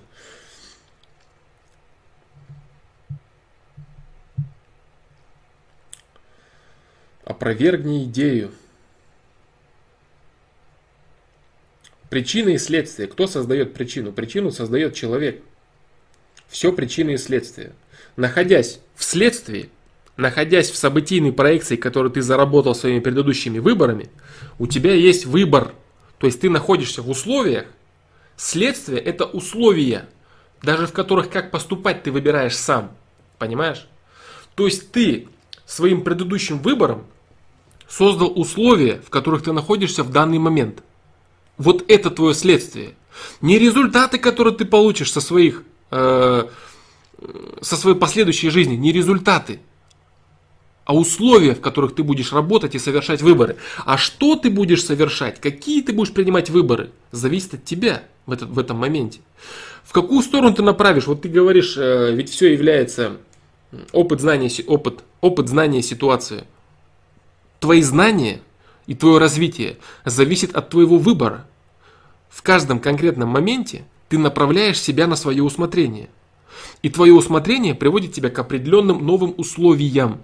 И в этих условиях ты снова совершаешь выбор. И так бесконечно. Все причины и следствия.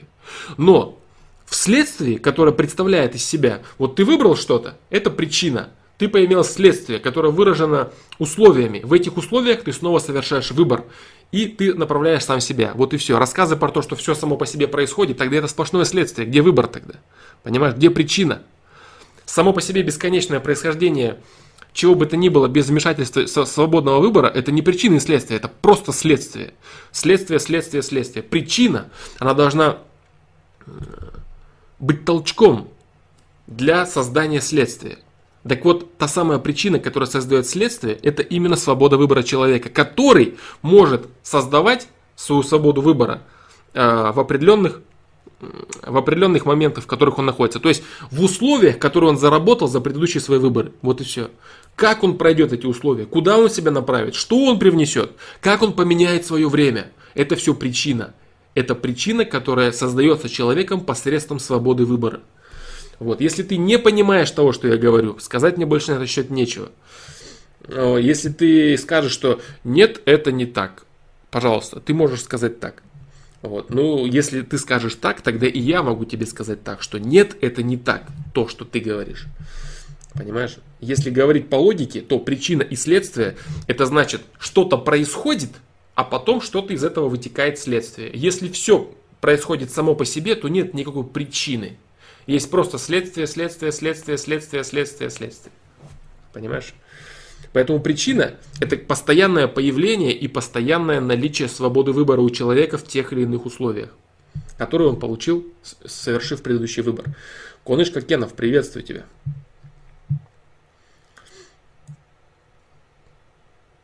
Я как помню, ты молод. Вот, и ты грузишь себя пока не, не совсем э, адекватными, так сказать, задачами для своего уровня развития. Я не говорю, что ты глуп или умен. Я говорю о том, что тебе сейчас для понимания и изучения жизни нужно вникать в другие аспекты. В аспекты взаимодействия с людьми, взаимодействия с коллективами, с компаниями и так далее. Вот. Это важно. И что самое главное, взаимодействуя с людьми и анализируя их поведение, анализируя их отношения и анализируя то, что они имеют от своей жизни, ты сможешь находить ответы на свои вопросы. Понимаешь? То есть ты сможешь находить ответы на свои вопросы, а, которые так называемые философские. Ты будешь видеть конкретную накладную, конкретное прикладное применение всего этого. Ты будешь видеть, так, вот этот человек вот это сделал, поимел вот это. Если бы не сделал вот так, а была ли у него возможность сделать? Да, была возможность. Он думал вот это или вот это сделать, а вот так или вот так вот, понимаешь? То есть ты будешь видеть, почему я, я, я допустим, себя назову практиком? Потому что человек, который копается в трудах и фантазирует что-то, он не может себя, не может увидеть, как это работает в реальном мире как это работает в конкретных прикладных ситуациях, в бытовых ситуациях, в его жизни, в бытовых ситуациях жизни других людей.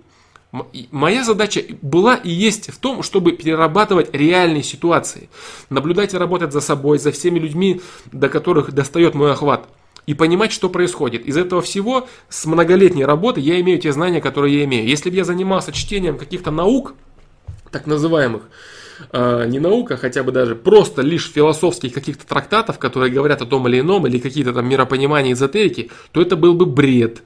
Это был бы бред, который не имеет ничего общего с реальной жизнью. Вот. А нужно именно делать э, проверять это все. Нужно это все проверять, проверять и проверять. Если это все просто остается только лишь на уровне теории, то это не понимание, не знание, это просто ничего.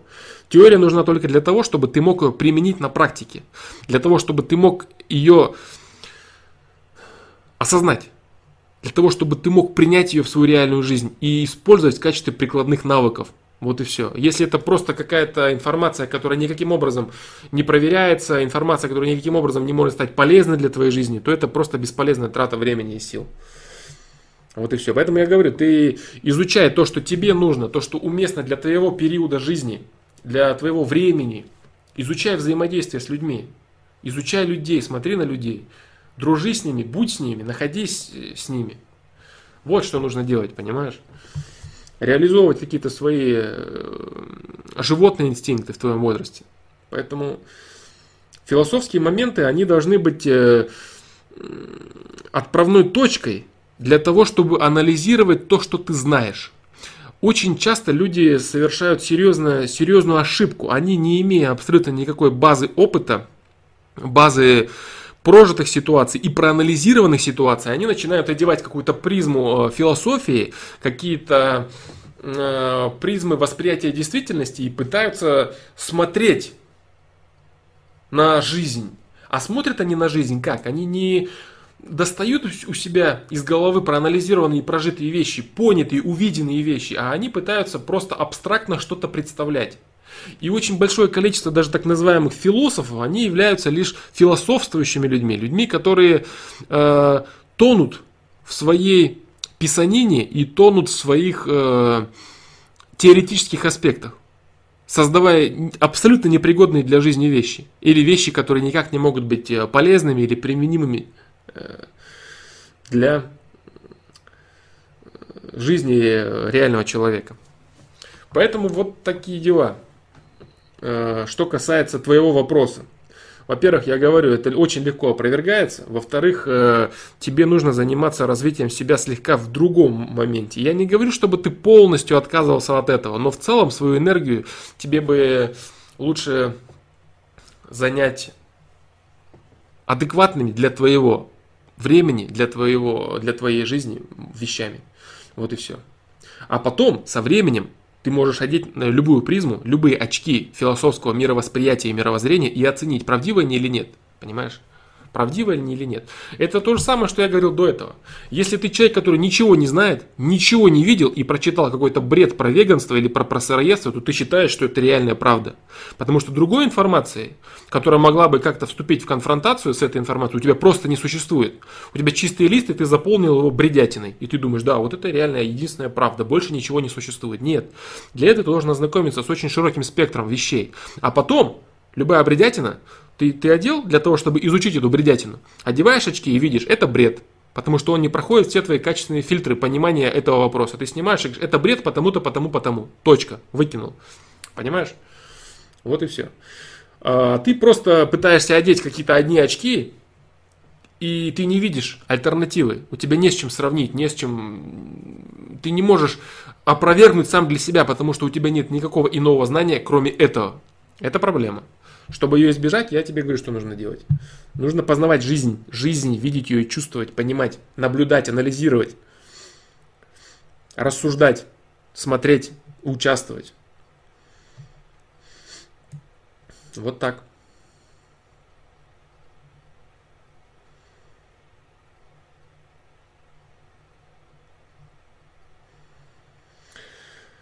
Так.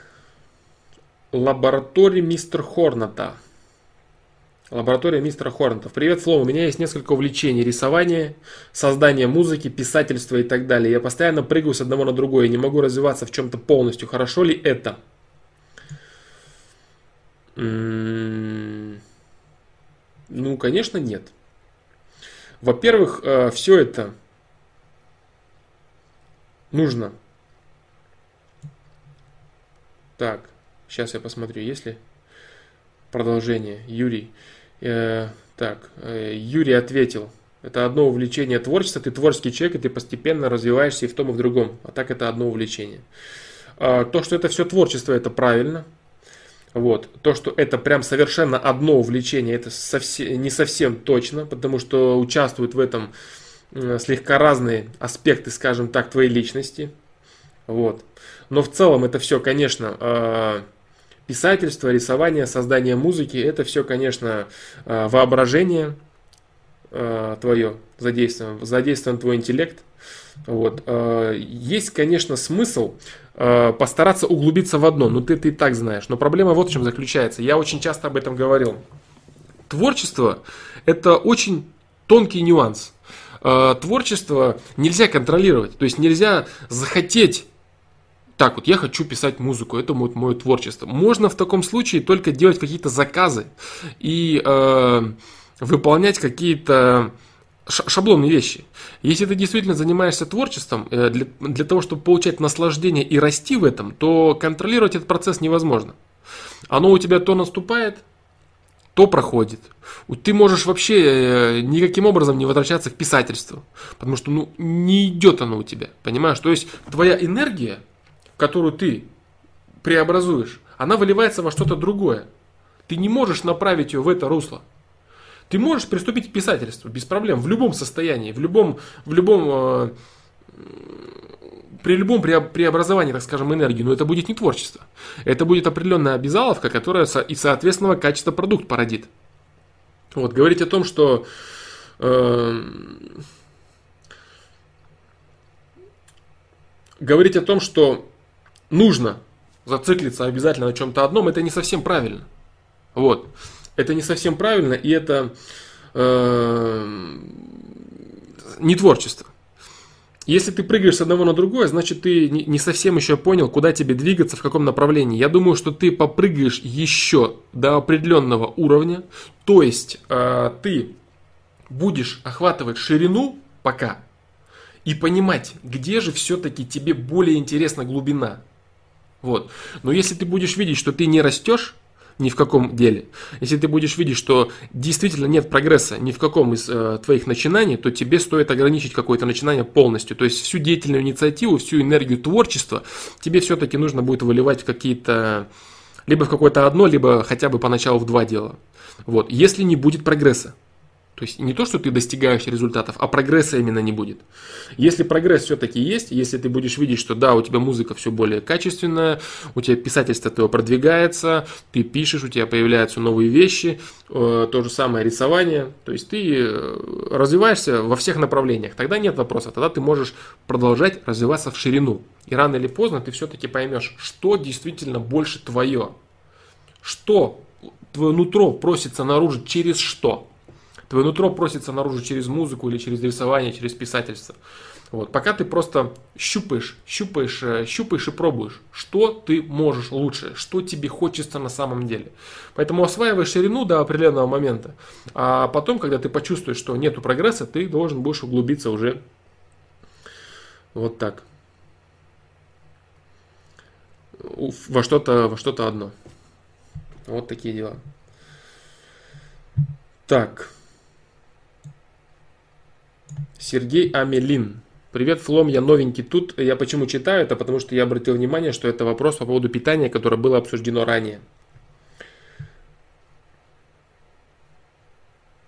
Привет, Флом, я новенький тут у тебя. Хотел бы высказаться немного по твоему видео по поводу сыроедения. Я сам лично чистый вегетарианец, уже 9 месяцев, и не испытываю никаких трудностей без мяса. Ну, молодец, а при чем тут вегетарианец? Мое видео совершенно не о вегетарианцах. Мое видео о веганах, о веганах. Это совершенно не то же самое. Ты употребляешь Данила Дундурант, правильно, правильно тебе написал? Молоко, сыр, яйца, мед и многое-многое другое. Причем тут сыроедение? Сыроедение и вегетарианец – это разные вещи. Вот так. Чистый вегетарианец уже 9 месяцев. Ну ты не кушаешь мясо, ну пожалуйста, твое, твое право. Животный белок ты потребляешь из других. Из других аспектов. Мясо не необходимость, есть напротив. Это очень тяжелый продукт для желудка и нет никакой необходимости его есть. Да, от молочки сложно отказаться, но нужно. Ну я понимаю, что, конечно, любой вегетарианец, он начинает чувствовать себя обязанным стать веганом и сыроедом что и, кстати, является большой проблемой, потому что начинает э, вникать во всевозможный бред и лжеучения умников. Вот. Не нужно отказываться от молока, не нужно отказываться от животного белка, если ты являешься вегетарианцем. Вот. Рассказ о том, что мясо это очень тяжелый продукт и для желудка и нет никакой необходимости, это неправда. Это ложь. А, мясо в адекватном количестве, свежее мясо, допустим, как выше писали, куриная грудка или вареное мясо, это очень полезные продукты. Если ты начнешь рассказывать про то, что э, кто-то жрет килограммами шашлыки, жареное мясо, то это совсем другой момент, но не нужно вступать в крайности. Вот. А, мясо птицы, мясо э, рыбы, курицы, мясо животных различные части, это очень полезные вещи, несущие в себе вот, Мясной, да, белок вызывает рак. Ну да, да, конечно, вызывает животный. Британские ученые, точно. Вот. Нет, это неправда. А, мясо это не тяжелый продукт, вот, а, в адекватных и нормальных количествах. Если э, вот эти все любители крайности, они любят говорить так, нажрался мясо или гамбургеры какие-то начинают переводить. Нет, конечно. Можно сделать э, очень качественный фарш, например, приготовить э, вкусную еду с фаршем супы с фаршем. и так далее. То есть это очень э, легко относительно э, кусков мяса, жареных того же шашлыка, например. Вот говорить о том, что да, вот кушать гамбургеры и шашлык постоянно, это очень полезно. Ну нет же, конечно. Вот, не нужно крайности, не нужно из себя строить идиота и рассказывать, что нет, вот это вот, а, только вот кусками нужно жрать. Нет, конечно. То есть редкое употребление правильно приготовленного, свежего, нормального мяса, не какие-то непонятные куски в магазинах в полиэтиленовых пакетах, которые крашены или лежат месяцами там и так далее, а действительно свежее мясо, это очень полезно для человека.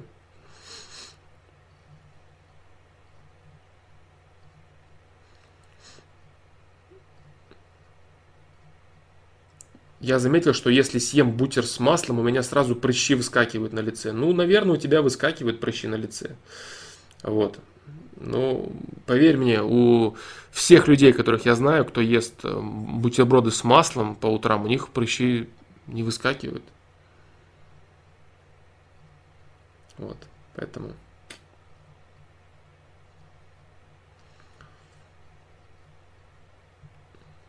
Я говорю, я не, я, не, я не хочу спорить, ты можешь э, исследовать чему хочешь, чему угодно. Можешь становиться веганом через время, сыроедом, кем угодно. Э, верь во что хочешь, никаких проблем. Вот, я тебе просто говорю свое мнение, основанное на прочтении огромного количества материала и тех же самых книг, на которые ссылаются так называемые эксперты о веганстве.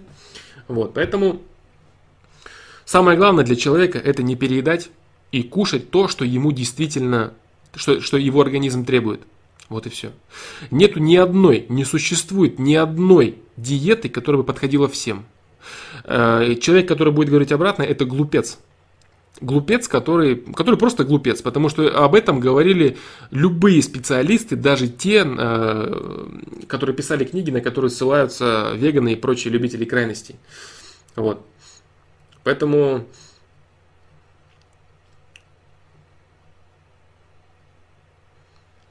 да, во-первых, проверяй, проверяй, пожалуйста, проверяй Сергей Амелин, я не против, проверяй.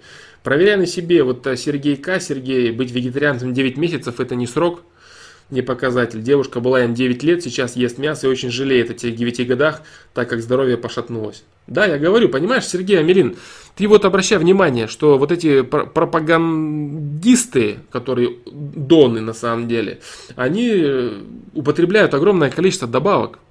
Они употребляют огромное количество добавок и таким образом восполняют запас э, вещей, которые им не достают э, с продуктами. Но они губят свой организм.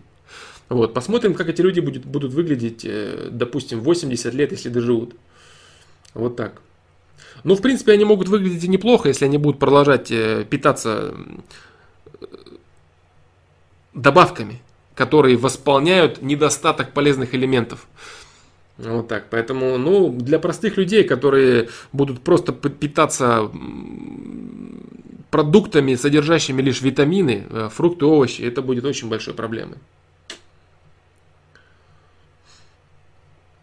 Вот так. Э, хочешь проверять, пожалуйста, проверяй, но э, изучай информацию пошире.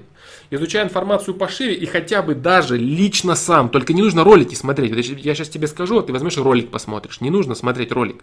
Прочитай сам книгу Уголева «Теория адекватного питания». И ты увидишь, что тот бред, который э, веганы говорят про эту книгу, он абсолютно не соответствует действительности.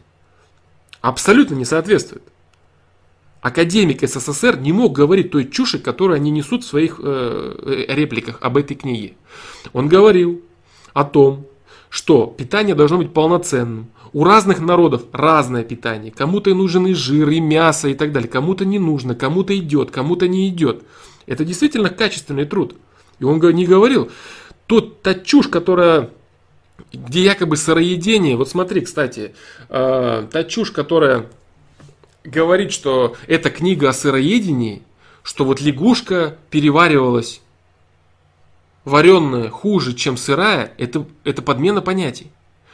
А, смотри, что там было на самом деле. За первые два часа, за первые два часа, термообработанная лягушка гораздо лучше переварилась. чем сырая лягушка за первые два часа.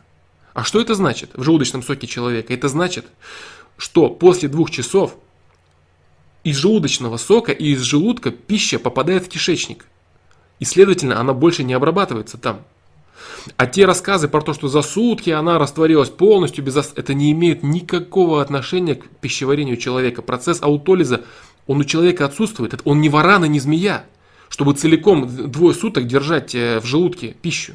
У человека 2 часа она побыла в желудке и проходит дальше, а за 2 часа термообработанная пища гораздо лучше переваривается. Поэтому это бред и бред. Вот и все. Понимаешь? Не нужно... Если тебе говорят, сам прочитай эту книгу, я тебе верить. Зачем верить? Сам прочитай, ты убедишься в этом. Он там и говорит и про казеин, что казеин отлично перерабатывается пепсином. Вот. Поэтому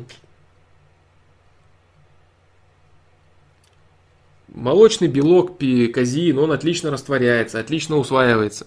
Все замечательно, нету никаких проблем с этим. Про, про лягушку ты услышишь еще, Сергей Амелин. Хорошо, что я тебе сказал. Если ты не слышал, значит это, это одна из основных бредней, которыми пользуются... Э, да, да, Александр Арзамасов, однозначно. Конечно, Нобелевку по физиологии, да, получил бы. Уголев, конечно, ученый высочайшего уровня. Жил бы где-нибудь на Западе, 100% получил бы Нобелевку по физиологии. Да, это высочайшего уровня человек. И он никогда не говорил и не призывал. Он наоборот говорил, что всевозможные крайности это очень плохо, что проводились эксперименты в Германии или не в Германии, вот сейчас не скажу точно где. И детям, э, детям одним детям составляли рацион как оно правильно, а другие дети, дети выбирали то, что хотели. И дети, которые выбирали то, что хотели, ели все подряд, были более здоровыми детьми. Это ты найдешь в книге. Это не мои выдумки, это так написано им. Понимаешь? А сыроеды, они вцепляются за лягушку и начинают рассказывать, вот, а человек, который не понимает ни про пищеварение человека, ни про пищеварение животного, ни про аутолиз, ни, ни вообще ни про что, он, да, действительно, лягушка растворилась без остатка. Ну, это не имеет отношения к пищеварению человека. Они еще могут рассказывать, что если в раскаленное железо ее кинуть, она тоже растворится без остатка. Поэтому вот лучше вот сначала перед тем, как э, лягушку употребить, нужно вот э, раскаленного железа выпить, а потом уже лягушку употреблять сырую. Но это все чушь. Это все чушь, которая не имеет отношения к пищеварению человека. Ты столкнешься с этим, посмотрев ролики этих э, сектантов, ты обязательно с этим столкнешься. И они будут эту книгу приводить как аргумент в пользу сыроедения. При том, что у, у, Уголев совершенно другое говорил. Он не говорил об этом, он говорил противоположное. Абсолютно противоположная книга вообще не об этом. Книга о пищевых волокнах, книга о правильном питании, об отсутствии переедания и о сбалансированном питании для каждого человека. Вот о чем эта книга, о пищевых волокнах, о, об этом опыте, который не имеет отношения, опять же, я говорю, к пищеварению человека. Ты услышишь все, ты услышишь бред про казеин, который не растворяется, а накапливается, который не усваивается человеком. Это ложь, он усваивается, опять же. Почитаешь, узнаешь, что усваивается. Вот. Поэтому я почему так э, пытаюсь тебя убедить все-таки, потому что это плохо.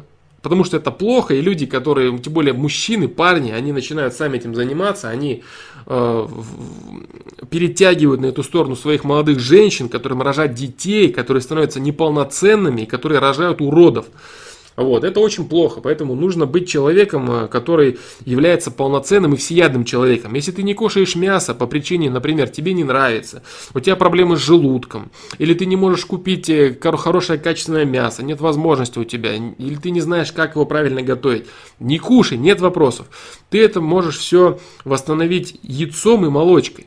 Понимаешь? Творог, яйца, молочка. Без проблем животный белок ты будешь усваивать и получать огромное количество нужных аминокислот. Конечно, есть вещи, которые нужно получать, допустим, из свинины, огромное количество витаминов, из говядины, из птицы, из грудки куриной и так далее, из утки. Вот, ну, как хочешь, как хочешь, пожалуйста. Вот так. Да, организм просит, пожалуйста. Э, сектантов я имею в виду, да, которые прям с пены у рта доказывают, что это правильно, что это нужно. Не только его, много есть людей сейчас, к сожалению, которые являются последователями этих вещей.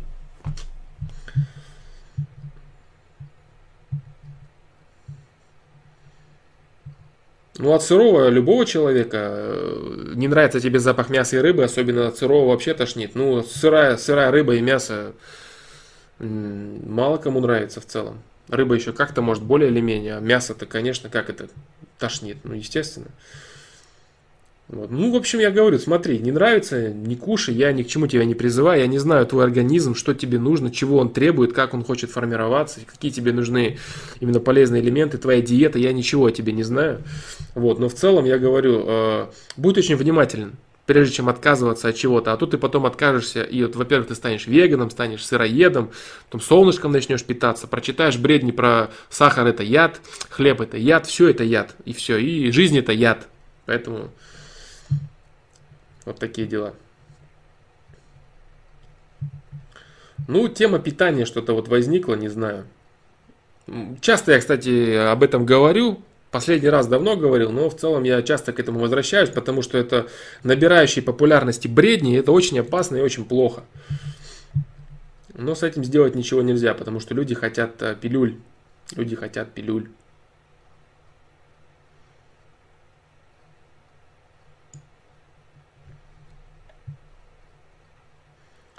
Сырое отвращение вызывает, а вареным продуктами с приправами ты свои рецепторы обманываешь. Почему с приправами обязательно? Вареное мясо можно есть даже не соленое. Вообще нич- без ничего абсолютно. Можно посолить, а можно и не солить. Не надо рассказывать, что я кучу приправ насыпаю, не чувствую ни мяса, ни вкуса, ни запаха. Нет. От сырого у меня отвращение, а от э, э, от, от готового нормально, потому что это естественный процесс. Сырой человек не должен кушать, не должен перерабатывать. Вид крови сырого мяса, да, у человека может вызывать это отвращение, а готовый продукт абсолютно нормально. Что здесь непонятно, что здесь противоестественного? Не вижу никаких проблем.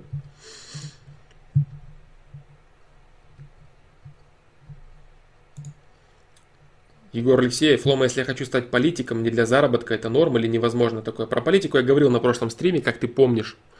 Вот именно этот вопрос я там поднимал. Вот, ты вроде, я помню, другим кем-то хотел стать. Возможно, я говорил, такое возможно. Но на прошлом стриме я говорил э, грани этого аспекта, скажем так. Так, ладно, вернусь я к ответу на вопросы. Про, по поводу питания, пожалуйста, я говорю, да, сейчас очень много, очень много это, этого материала, очень много информации, но еще вот в чем проблема, а, Сергей Амелин, кстати, вот еще в чем проблема. Сейчас очень много некачественного, некачественного, некачественных продуктов, то есть того же мяса некачественного очень, которое является больше отравой, чем а, пользой и витаминами.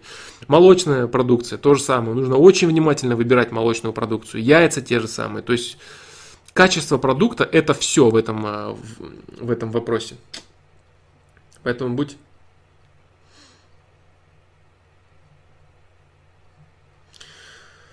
Вареное мясо без приправ ты много не съешь. Ни одно животное вареный продукт не, не ест. Ты себя относишь к какому виду? Я себя отношу к виду всеядных животных. А то, что ни одно животное не будет есть вареное мясо, это ты, конечно, загнул.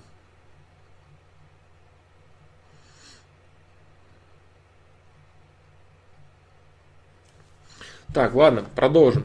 Я говорю, да, то есть у тебя, если ты не слышал даже этих вещей по поводу сыроедения и все прочее, ты начи- начинающий, начинающий человек, который начинает только вставать на этот э, путь, будешь ты слушать всякие пропагандистские вещи, это то естественно, это неестественно, противоестественно, ты сразу вспоминай вот о чем. Есть травоядные, у которых интеллект известный. Есть хищники, у которых гораздо больше высокий интеллект. Есть всеядные, у которых максимальный интеллект. Это крысы, тараканы, люди, собаки. Всеядные. Так вот, человек относится к всеядным. И оружие, и ресурс человека самый главный. Это не тело, не ноги, не, ничего. Это, это интеллект, это мозг. И мозг нужно питать определенным образом. И так как человек всеядный, нужно быть всеядным. Все. Это элементарная логика. Больше ничего, наверное, тут даже и говорить не... Всеядных животных нету в естественной среде. Но это, конечно, ты вообще круто сказал. Крысы, крысы это кто? Медведи это кто? Ну, медведь больше хищник, конечно, но тем не менее он ест много чего. Ладно, в общем, э, да, открой Википедию Сергея Амелин, и все будет э, ну, хорошо у тебя сразу же. Ты сразу же поймешь, что ты из того, что ты прочитал, и о вегетарианстве, и о веганстве, это все бред. Даже в Википедии, которые пишут все, кому не лень, не говоря про нормальные книги. Всеядные животные открой и все увидишь. И про обезьян ты там найдешь, и про, и про тараканов, ну про всех. Поэтому видишь, Сергей, вот даже здесь, сейчас ты стал вегетарианцем, и ты не знаешь абсолютно ничего, а уже стал вегетарианцем. То есть ты свой организм уже ограничил от полезных элементов, ничего не понимая в этом. Понимаешь, сделая такие безграмотные, э, э, ну, любого учебник прочитать. Ну, в общем, просто прочитай, что такое всеядные животные. Ну, что тут говорить-то? Ты делаешь такие безграмотные утверждения, ты не знаешь очень многих вещей, а ты свой организм уже... Э, ты свой организм уже ограничил. Да, ну Википедия составлялась известно кем, а вот Колин Кэмпбелл, который написал китайское исследование, да, заказуху под, э, против животного белка, это, конечно, истина в последней инстанции. Рептилоиды, точно, точно, да. Бред, бредни западных пропагандистов о веганстве это правда, а вот э, учебники Советского Союза это вот выдумка и ложь, например, да, поэтому, ну, что ж тут делать? Ну, если так, ну, верь, пожалуйста, тогда им. Всеядных животных не существует, э, мясо это вредное, э, вареное мясо ни одно животное есть не будет, я его много не съем. А зачем у него много есть-то?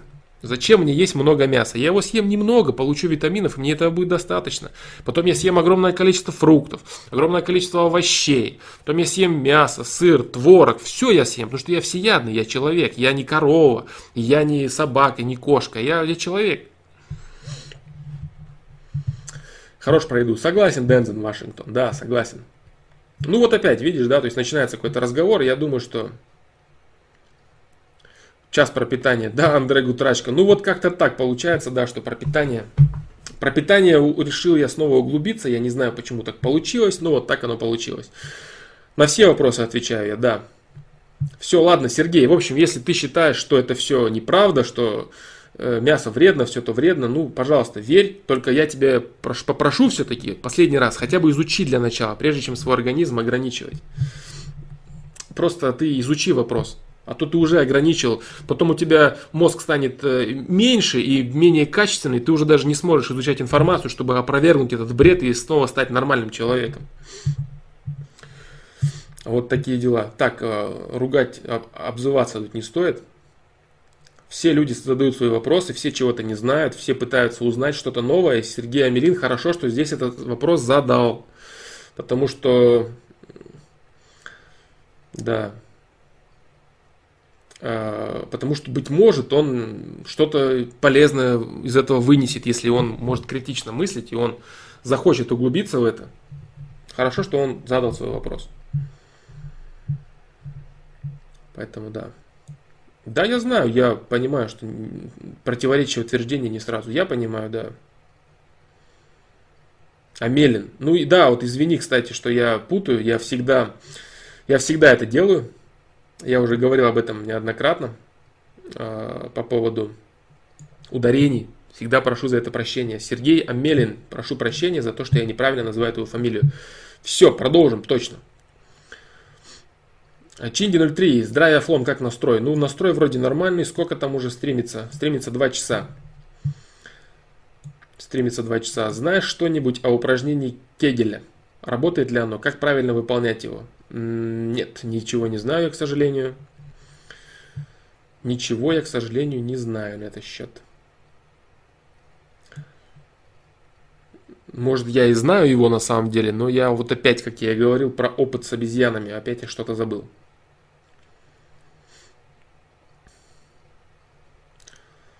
Так, э, если у меня появляется порыв что-то делать, развиваться только из-за желания получить власть и признание, что делать? Пытаться уже себя, пытался уже себя кучу раз переубедить, осознать, но никак.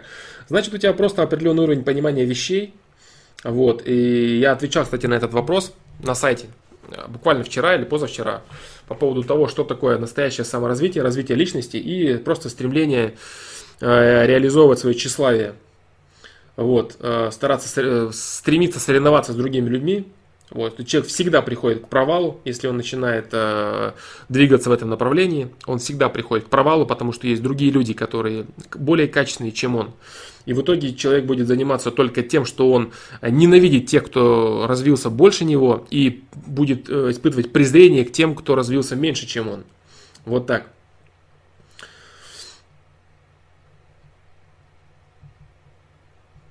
Ну, Сергей Амелин, теперь все понятно. Тогда даже я комментировать не буду дальше твои э, моменты. Я считаю, что ты заблуждаешься, мягко скажем.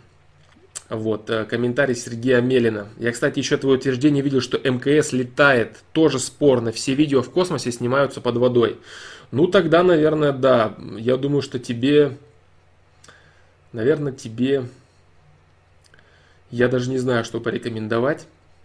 А, вот, в принципе, это, ты знаешь, вот, вот этим высказыванием ты на самом деле очень сильно помог.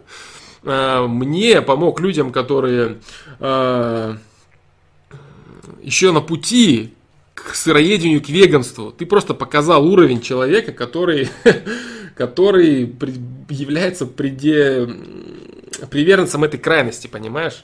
То есть, насколько вообще уровень, насколько уровень человека ты, конечно, не обижайся, а, но в целом это неправда, то, что ты говоришь по поводу космоса и МКС и прочего. Ты лишь показал уровень человека, который э, желает быть приверженцем этой крайности в питании. Я думаю, что это наглядным образом показывает определенное понимание человека о жизни в целом. Поэтому так. Да, это хорошо, что ты это показываешь. Будет еще лучше, если ты серьезно пересмотришь свое мировоззрение. Будет очень хорошо. Вот, извини за определенную прямолинейность такую, но в целом э, твои утверждения это серьезное заблуждение. Очень серьезное заблуждение. И то, что ты говоришь про космос, это серьезно. Да. Это серьезные проблемы. В матрице, да, все, все обман. Да, да, вот, э, вот такое вот утверждение, что оказывается это все снимается под водой. Да, ну что делать? Поэтому да, ты постарайся ни от чего не отказываться, иначе если ты будешь отказываться от животного белка, твой мозг вообще перестанет понимать даже более примитивные вещи. Очень плохо, что ты пошел по пути крайностей. Но ты своим примером показал уровень понимания людей, который следует крайностям. Хола Бэтс. Битс. Хола Битс. Здравствуй, имел ли опыт изучения концепции общественной безопасности? Э, да, имел. Имел я опыт изучения концепции общественной безопасности, и о нем я рассказывал очень много раз в предыдущих стримах, которые ты можешь найти либо в описании к видео, а, к видео стримов, либо ты можешь зайти на сайт, зайти в обсуждение а, Flowmaster Pro Live, темы и списки трансляций. Там ты найдешь и посмотришь. Вот, много раз я отвечаю на этот вопрос, очень-очень-очень много раз. На каждом стриме, наверное, я отвечаю на этот вопрос. Делаю отсылки, скажем так.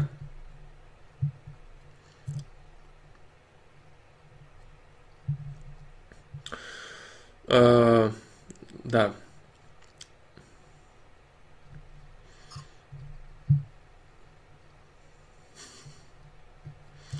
Один стрим веселее другого. Точно, точно, я согласен. Ну, это круто, наверное постараюсь я все-таки сдержать какую-то основательность и полезность мышления.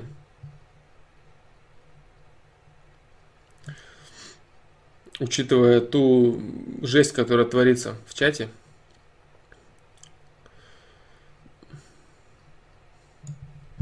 Так, ладно. Продолжу я, продолжу отвечать на вопрос. А, Егор Алексеев, тебе на вопрос не... А, да. Стрим будем держать в тайне. В общем, э, Егор Алексеев, прочитай ответ. на вопросе, на вопрос на сайте. Он э, так и называется. Буквально это, по-моему, последний или предпоследний ответ. Там есть ответ именно на твой вопрос. Это просто недостаток уровня. Недостаток уровня восприятия действительности. Как у тебя масштаб личности расширится, когда или если расширится, тогда ты будешь воспринимать совсем по-другому людей и совсем по-другому себя. Вот так. Поначалу, да, все люди стараются соперничать, там с кем-то что-то доказывать. Так. Раз Леонард, Флом, ты боишься смерти? Как перестать бояться конца? Жизнь, по сути, это нынешний момент, а в этот же момент все кончится. А, так. Нет, я смерти не боюсь. Смерть для меня является чем-то естественным абсолютно. Вот. И самый главный момент заключается в том, что м- секрет радости жизни в отсутствии страха смерти. Скажем так. То есть человек должен понимать э, свое рождение, факт своего настоящего момента и факт э, окончания существования как нечто определенные естественные процессы. Вот и все. Вот. Э, бояться этого очень, очень глупо, потому что это неотвратимый аспект окончания э, окончание каких-то, окончание твоего существования, скажем так, э, это, это неотвратимый естественный процесс. Все, понимаешь, можно бояться чего-то того, что можно изменить, или, допустим, а, та же конфликтная ситуация какая-то. То есть ты ее боишься, потому что она может вот так или вот так или вот так произойти. Либо ее может в принципе не произойти, понимаешь? То есть ты боишься, потому что ты не хочешь, чтобы она наступала. Что касается смерти, здесь э, это абсолютно неправильное рассуждение, потому что смерть неотвратимый аспект. Вот, неотвратимый аспект это, естественно, часть существования человека. Смерть это не часть жизни, потому что есть жизнь, есть смерть, а существование всего существования человека рождение, существование в разных этапах и смерть. Это абсолютно нормальная, абсолютно естественная, э, абсолютно естественная вещь. Вот. Поэтому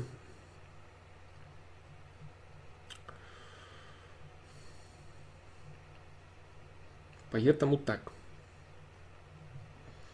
Жизнь это нынешний момент, жизнь это, я говорил, я говорил о том, что да, жизнь с одной стороны нужно воспринимать как нынешний момент, но с другой стороны это и опыт прожитых ситуаций, в которые ты постоянно возвращаешься, и определенное стратегическое планирование тем вещам, к которым ты хочешь прийти через постоянное проживание своего настоящего момента. Вот. А жизнь это, это совокупность. Жизнь это совокупность. И восприятие смерти должно быть естественным. То есть задача человека не в том, чтобы бояться смерти. Вот допустим, элементарно, люди очень часто делают вот что. Они желают человеку долгих лет жизни. Для человека долгое, долгое нахождение здесь это какое-то благо определенное. На самом деле человек очень часто живет и мучается. Тем более в старости. Люди проживают абсолютно несчастливые моменты своей жизни. Они просто получают наказания какие-то и реализовывают реализовывают какие-то свои проблематичные аспекты. То есть то, что они нажили, так называемую карму, да, именно в этой жизни, они ее проживают. Поэтому нужно желать не долгих лет жизни, а осознанных лет жизни, счастливых лет жизни. Вот и все. Это, это очень важно. Не нужно воспринимать э, сам факт нахождения, сам факт жизни как какое-то благо определенное. Жизнь, она разная у всех. У некоторых людей такая жизнь, что они бы готовы были умереть уже, наверное. Вот, они испытывают отвратительную, отвратительную жизнь или мучаются, и еще что-то. Вот, поэтому не нужно считать, что факт самой жизни это что-то прекрасное, это лишь возможность. То есть факт самой жизни это лишь возможность, а то, что ты с этого получишь, как ты проживешь, что ты сделаешь, это, это зависит от человека. Это зависит от человека и считать, что факт течения жизни это вот что-то прям супер замечательное, это возможность. А то, как ты ее реализуешь, если ты ее реализовываешь плохо, то это тебе ничего не дает. Ни твое долгожительство, ни ничего тебе это не дает. Понимаешь, человек может постоянно отказываться совершать правильный выбор, отказываться расти, потому что у человека есть свобода выбора. Человек может э, жить в одних и тех же ошибках всю свою жизнь. И что он прожил долгую жизнь. И что? Что это хорошо, что ли? Он ничего не, не понял, ни к чему не пришел, ничего не развил. Никаких навыков он к себе не привнес.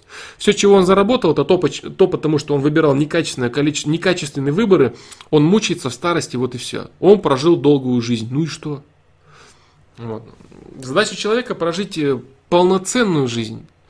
Полноценную жизнь и обменять свое время на развитие своей личности в разных аспектах. Так называемая духовность, Э, существование в гармонии с окружающим миром, развитие личных навыков, расширение масштаба личности, взгляд на других людей и так далее. То есть задача человека развить себя, а не просто просуществовать, потому что это хорошо. Прожить до стольки-то там лет. Да какая разница, до скольки лет ты дожил. Самое главное, что ты сделал за это время. Что ты сделал в миру, что ты сделал со своей, со своей жизнью. Вот это важно. Насколько ты получил счастье от этого, насколько ты любишь все это, насколько ты любишь жизнь. Вот это важно, понимаешь? Если посмотреть на, на это вот с этой стороны, то человек начнет воспринимать и близких людей совершенно по-другому. Допустим, он начнет относиться, он начнет делать сегодня все то, что он постоянно откладывает. Допустим, сказать, как он любит своих близких людей, потому что туда их реально может не стать. В любой момент. В любой момент людей может не стать, и потом все, что ты будешь делать на протяжении всей своей долгой жизни, это сожалеть, что ты не сделал то, чего ты хотел. Ты не сказал каких-то слов каким-то людям, ты не помог, ты не сделал, ты все откладывал, откладывал. Нужно жить так, нужно жить с осознанием того, что жизнь может закончиться в любой момент. Вот и все. Жизнь может закончиться в любой момент, и ты сейчас делаешь все, что ты хочешь делать. Будет дальше, будет развитие, замечательно. Закончится, значит все. Понимаешь? Вот и все. То же самое все остальные люди. Если человек ушел, значит он либо исчерпал свои шансы, либо наоборот реализовал себя полностью. Вот все. Не нужно э, говорить, что вот это плохо. Это плохо для того, кто остался. Это эгоизм. Вот я не хочу, чтобы тот, кто уходил и так далее. Это эгоизм. Человек думает только о себе в этот момент. Ему будет плохо без этого человека. А каково этому человеку, который, допустим, мучается, или не имеет возможности, или наоборот все уже реализовал? Ему нет дела до этого. Вот он умрет, мне будет плохо. Ну, это будет тебе плохо. Побори свой эгоизм, и ты поймешь, что для него это благо. В любом случае. Либо это все, либо он не имеет возможности развить. Понимаешь? Прими его выбор, скажем так, по развитию своих ресурсов. Поэтому вот как-то так, наверное. Но это очень сложное понимание. То, что я сейчас здесь сказал, этого недостаточно. Что я это знаю точно. Этого недостаточно, чтобы действительно в полной мере осознать то, что я говорю. Этого недостаточно. Вот, поэтому я уверен, я буду возвращаться еще много раз к этой теме, много раз к осознанию этого вопроса. Это очень серьезный вопрос. Нужно очень обладать широким масштабом личности, опять же, чтобы мочь так относиться к смерти, мочь видеть э, именно других людей, имеется в виду, да, к смерти других людей. Вот. Потому что человеческий эгоизм все-таки очень часто берет свое. Вот. И я продолжаю работать над определенными аспектами этого вопроса, потому что это очень серьезный и сложный вопрос. Я не говорю, что я полностью осознал все грани, всего там, все мне понятно, абсолютно все до любой глубины. Есть вещи, над которыми я продолжаю работать, есть вещи, которые мне понятны. Вот так. Поэтому,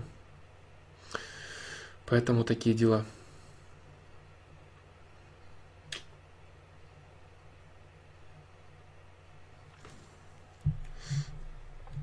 Вот, в общем-то, все, что я мог сказать наверное, на этот счет. Сейчас я посмотрю чат. Было ли там сказано... Э, было ли там сказано что-то к тому, что я говорю?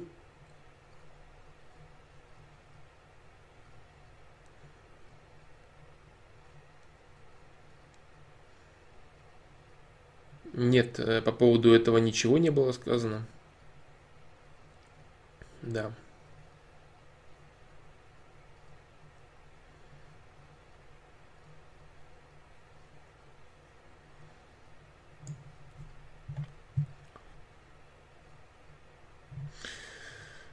Когда ты все-таки структурируешь свои знания, я это делаю постоянно, когда у меня получается, потому что я это делаю в рамках творчества. Вот, я это делаю. Пишу определенные вещи. Вот как, допустим, я на прошлом стриме зачитывал там про власть, про деньги, вот определенные свои мысли. Когда я нахожусь в состоянии, которое позволяет, так скажем, писать собирать кучу информацию. Я пытаюсь дописывать свою книгу, так называемую. Вот. Но я думаю, это будет очень долго все происходить. Наштамповать-то можно, в принципе, за неделю написать какие-нибудь каракули. Вот. А именно что-то хорошее сделать. А, целиком все, я не думаю, я думаю, это будет очень не скоро. Прям вот полностью все, все, все, все, все, все. Я думаю, это будет не скоро, если вообще это произойдет. Я надеюсь. Я надеюсь, что это все произойдет когда-нибудь, но я пока не знаю, я не могу загадывать. Я не могу загадывать. Дойду ли я до каких-то вещей, которые я еще хочу дойти в каких-то аспектах. Посмотрим. Посмотрим.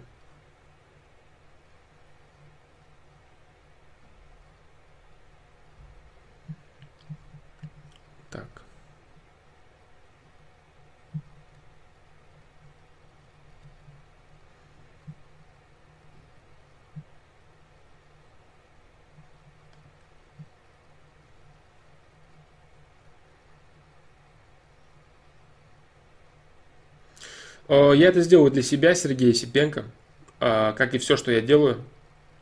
Вот. Мне нужно понять, что этот продукт я завершу. Вот. А что с ним будет, это уже вторично. Кому нужно, кто захочет, тот найдет и ознакомится. Вот и все. Без проблем вообще. А, я говорю, то есть здесь я под водой, да, я под водой тоже снимаюсь, как бы сейчас сижу здесь. Сергей Амелин. Ну, пожалуйста, кто хочет убедиться, что видео в космосе снимаются под водой, пройдите на мою страницу ВКонтакте, я вам покажу и докажу, как это снимается. Я сейчас не шучу. Хорошо, отлично. Видео снимается под водой. А, прыжок Редбула, который из стратосферы прыгал, тоже снимается под водой, наверное, прыгал, который летел вот э, с 30 километров. Вот на... Как же его там зовут, этого скайдайвера, который на шаре в стратосферу, вылетел на 30 километров, по-моему, и летел со скоростью, рекорды там все побил. И снималась Земля э, с этого. Да. Ну, в общем, короче, я даже не знаю, как комментировать этот бред. Я не буду больше комментировать, наверное.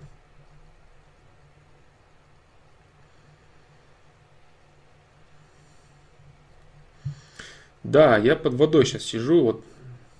То есть под водой гораздо лучше думается. Это вот мой секрет на самом деле, который а, я никому не рассказываю. Почему иногда не отвечаю на сайте? Потому что я не всегда сижу под водой. Вот. Я могу отвечать на сайте только когда под водой сижу, и тогда у меня мысли нормально работают, потому что я нахожусь в космосе. В так называемом, да? Вот. И так как я редко сажусь под воду, только по четвергам, я отвечаю на сайте тоже не всегда. Эй, Данкер, э, я прослушал, ты отвечал про фильм «Секрет». Про фильм «Секрет» я отвечал раньше в стримах, отвечал на сайте. Э, можешь посмотреть какие-то э, другие FPL. Вот, можешь посмотреть тайм-коды в других FPL. Про фильм «Секрет» я много раз говорил, на сайте тоже можешь посмотреть. Можешь в поиске вбить «Секрет» и там сразу будет ответ. Вот. Вот так.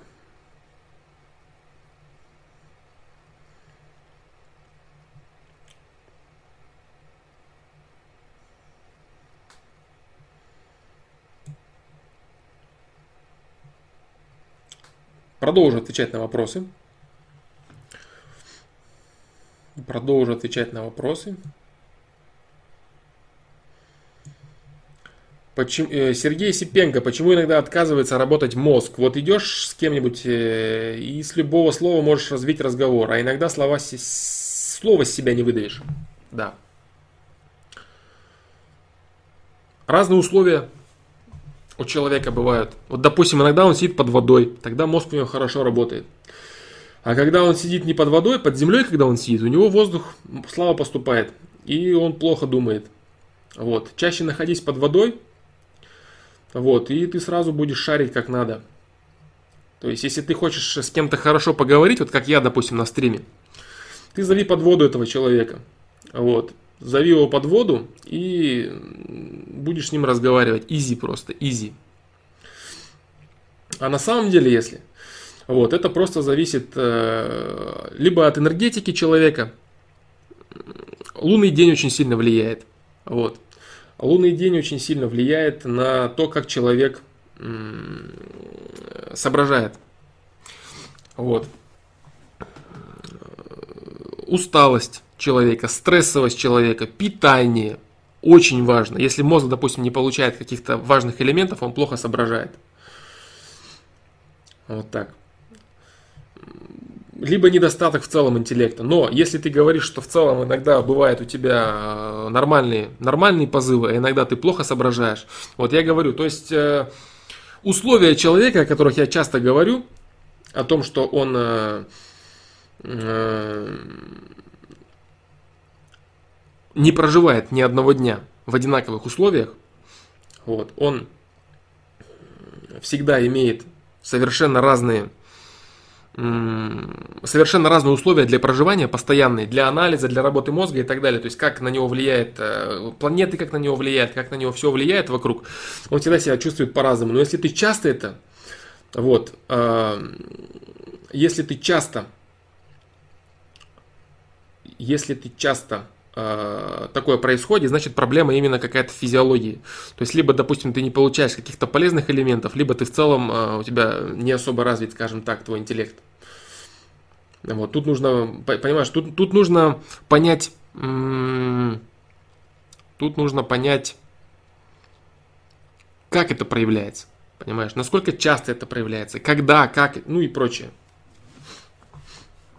Вот так вот не сказать сразу, понимаешь. Иногда слова не можешь видеть. Почему это происходит? Может быть, у тебя настроение плохое, может быть, ты себя чувствуешь плохо, может быть, определенный день тяжелый. Я не знаю, насколько ты вообще чувствителен к условиям.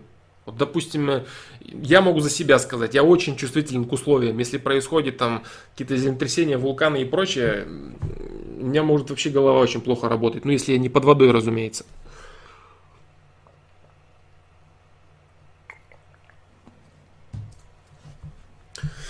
А если под водой ништяк все?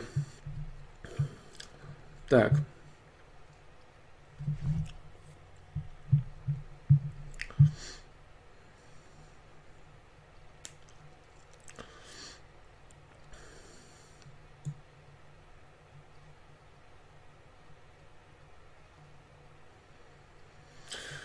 Дошел я до вопросов Иосифа Джугашвили.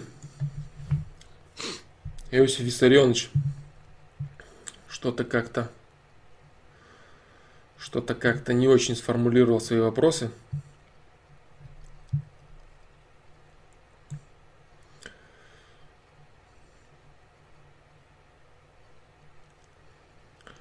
Андрей Гутрачка. Флом, что делать, если у девушки остыли чувства к тебе? Про воду, да, вода, вода, конечно, это вообще тема. Вода это тема. Что делать, если у девушки остыли чувства к тебе? Э, нужно понять, почему это произошло. Самое главное.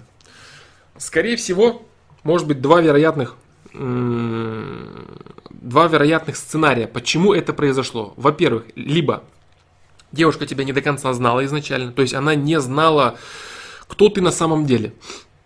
Это могло быть либо по причине ее плохой восприимчивости людей, то есть э, по, по причине того, что она некачественно тебя принимала, она не знала, кто ты есть на самом деле и что ты можешь. Либо ты, допустим, закрывался, либо выдавал себя за другого человека, либо ты, ну, не либо, а при этом ты был в каких-то масках и так далее. То есть ты чего ты из себя строил, чего ты на самом деле себя не представлял. Потом это вскрылось, и она разочаровалась тебе. То есть она увидела, что, ну, на самом деле вот это вот он не он. И второй аспект. Либо ты, она понимала и видела тебя так, как э, тем, кто ты есть на самом деле. То есть она прекрасно отдавала себе отчет в том, кто ты есть. Но э, э, ты не развивался. То есть вот она, допустим, видела в тебе определенный потенциал. Она э, имела с тобой отношения и видела потенциал, что вот ты можешь вот это, ты можешь то, наверное, будет продолжаться вот это развиваться и так далее. Но ничего этого не происходило. То есть ты не оправдал ее надежд. При этом она понимала, кто ты, что ты из себя представляешь адекватно и реально, в отличие от первого варианта, но ты не оправдал ее надежд. Скажем так, ты не пришел к тому, что ее, что ее интересовало. Либо, э, конечно, может быть такое, что она э, была изначально не очень в тебе заинтересована. То есть ее, в принципе, интересовали твои какие-то ресурсы, но, скажем так, не яро. Не яро, и она просто смогла э,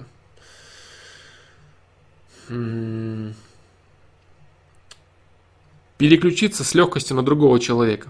Вот и все. Вот, есть здесь нужно понять причину, почему это произошло, а потом уже думать над тем, что с этим, что, что с этим делать э, и возможно ли что-то с этим сделать. Понимаешь, если она разочаровалась, э, если первый вариант, то есть она увидела, что ты совершенно другой человек, то здесь с этим ничего нельзя сделать, потому что она просто поняла, что ты другой человек и ты не ее человек.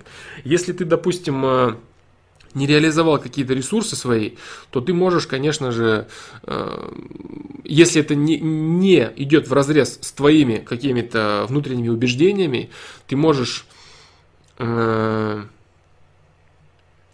наверстать что-то, направить себя в русло развития себя так или иначе. И все, понимаешь? Поэтому, поэтому так, Юрий. Хороший вопрос, Юрий. Очень хороший вопрос. Такой, скажем, на злобу дня вопрос, что я думаю о воде. Что я думаю о воде, я уже говорил. Правда, что МКС под водой? Конечно, правда. Как это может быть неправдой? Если все под водой, все под водой, и МКС под водой, и люди под водой. Это все правда. Так, ну, на самом деле нет, да, если вдруг кто-то воспринимает то, что я говорю сейчас как э, чистую монету, то это на самом деле неправда. Так, поэтому, Андрей Гутрачка, нужно в первую очередь понять тебе, что происходит. Что происходит, э, почему это произошло. Понимаешь? Что она тебе сказала? Из-за чего она ушла? Либо я говорю, она нашла человека, который более качественным является на ее взгляд. Но это ли значит одно, что это не был твой человек? Это значит, что этот человек не был заинтересован действительно в твоей личности это значит, это не твой человек, и здесь нет никаких проблем. Пусть она уходит, значит, вам не по пути. Если этот вариант, значит, вам не по пути, и нет никаких проблем, не нужно стараться вернуть и так далее. Значит, она считает, что ты не ее человек. Если вот единственный вариант, при котором ты можешь действительно что-то сделать и, и, так сказать, вернуть ее, это второй вариант, при котором ты не развил ресурсы, ты не вырос, ты не сделал то, чего она от тебя ожидала. Если ты действительно давал ей на это надежду. Вот это проблема, а, та, которую можно решить. Вот так. РГ, я знаешь дело в чем? Я не пропускаю вопросы, я иногда отвечаю на вопросы, которые появляются последними в чате, если они э, имеют какое-то отношение к уже, обсуж... к уже обсужденным темам. Так в целом я продвигаюсь по чату э, по мере того, э, по мере того, как с самого верху до низу. Вот. Сейчас очень вопросы накопились, и я продвигаюсь э, по верху по верху чата Ютуба, ну и по, по общему чату, скажем так.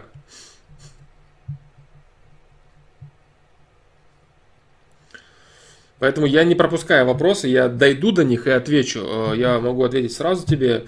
Стихи, э, были пару стихов, пару стихов были, э, какие-то песни были раньше. То есть такое творчество, именно полноценно стихи, сейчас я нет, я не пишу сейчас стихи.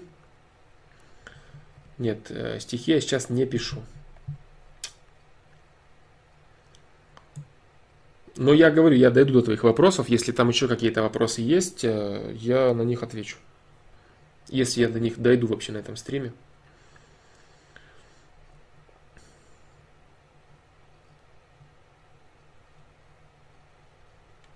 Евгений Елисеев. Привет, Флом. Как убрать негативный эмоциональный заряд из, неприят... из неприятных воспоминаний, чтобы заново не переживать их в своей голове? А, Евгений Елисеев. Очень хороший ответ, на мой взгляд, а, был дан мной, им, на, по-моему, позапрошлом стриме по поводу проживания жизни в настоящем моменте. А, и учи, учетом, с учетом анализа предыдущих ситуаций, с учетом опыта и с пониманием того, что жизнь это совокупность прошлого, настоящего и э, перспектив будущего. Вот, я думаю, что очень, очень тебе пригодится этот ответ. Я сейчас не буду повторяться. Сейчас я тебе скажу, как он назывался там по тайм-кодам. Э, буквально позапрошлый ФПЛ или позапозапрошлый. Вот, поэтому надо как-то Надо сейчас, сейчас я тебе скажу. Жить настоящим моментом или что-то типа того. Вот, поэтому убрать негативный эмоциональный заряд из неприятных воспоминаний. Также есть э, и э, на сайте ответа Евгений Елисеев по метке «Опыт, личный опыт». Недавно я отвечал на один из вопросов вот на этот счет по поводу того, что человек не может э, перестать жить прошлым. Вот, есть эти вопросы, я сейчас почему не, не отвечаю тебе новым ответом, потому что есть действительно, есть, я не знаю, качественно это или нет объективно, но это качественно в моем понимании, потому что это максимально, что я могу сказать на этот счет, скажем так. Вот. Поэтому, ну, а насколько это качественно, каждый уже решит для себя, послушав или прочитав. Поэтому ты можешь найти ответы на, ответы на этот вопрос либо в тайм-кодах, либо в либо на сайте, скажем так. Это будет полезнее, чем я тебе сейчас повторю то же самое, и не настолько, быть может, глубоко, как я сказал тогда.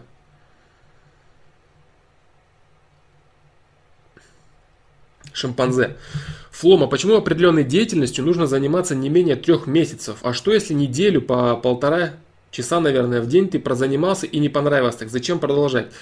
Понимаешь, дело в чем? Три месяца – это оптимальный срок для того, чтобы действительно понять. Если ты будешь, можно сказать и так, почему не, за, не позаниматься неделю, почему день не позаниматься, месяц не позаниматься? Потому что ты не сможешь вникнуть за это время полноценно. Потому что ты не сможешь приучить свой организм, который сможет захотеть вникать в это дело. Я вот в видео саморазвития не зря говорил, что для, э, перед тем, как приступить к какому-то делу, нужно очень, очень много и очень долго э, рассуждать и понимать, действительно ли тебе это нужно. То есть очень, очень долго нужно вникать э, в понимание, э, твое это, будешь ли ты это делать, хочешь ли ты это сделать и так далее. То есть много времени и много сил нужно тратить на, именно на анализ этой деятельности перед тем, как ты попробуешь это. Хвататься за все подряд на короткие сроки это очень неэффективно. Нужно заниматься э, анализом дела до того, как ты попробуешь его. А если ты все-таки решил его попробовать, то три месяца это очень... Не возьмусь утверждать, что это максимально качественный срок, срок, но утверждаю, что большинство людей, которые брались за какое-то новое дело, за месяц-полтора они не могли понять, их это дело или не их, не могли освоить, не могли вникнуть и не могли углубиться. Вот так. То есть они не могли понять, их это интересно им и так далее. То есть я утверждаю, что месяца будет недостаточно а в большинстве своем, пробуя какое-то новое дело. Вот так. Вот поэтому так. Это, это, скажем так, мои наблюдения, это мой анализ, и это пусть будет э, названо моим мнением. Вот, но э, смею заверить, что это не голословное утверждение, что это именно построено на опыте и на понимании, э, на разработке методик, как это более эффективно будет выглядеть э, в исполнении человека. Вот так. Еще раз скажу, в видео саморазвития я, я призывал человека внимательно анализировать то дело, которым он хочет заниматься до того, как он на него кинется. Потому что люди могут в день 10 раз э, передумать, хочет он заниматься, не хочет заниматься этим делом, этим делом. Не нужно хвататься за все подряд сразу. Нужно проанализировать очень внимательно то, что ты будешь э, делать, а потом браться. Браться и качественно уже делать. Вот так.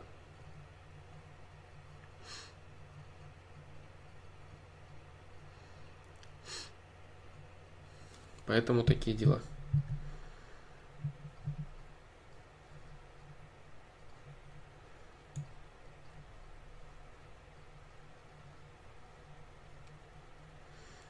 Да, Евгений Елисеев, вот спасибо, ты написал. Посмотри, я думаю, что ты найдешь ответ на свой вопрос. Я думаю, что ты найдешь ответ на свои вопросы, и я думаю, тебе это будет полезно.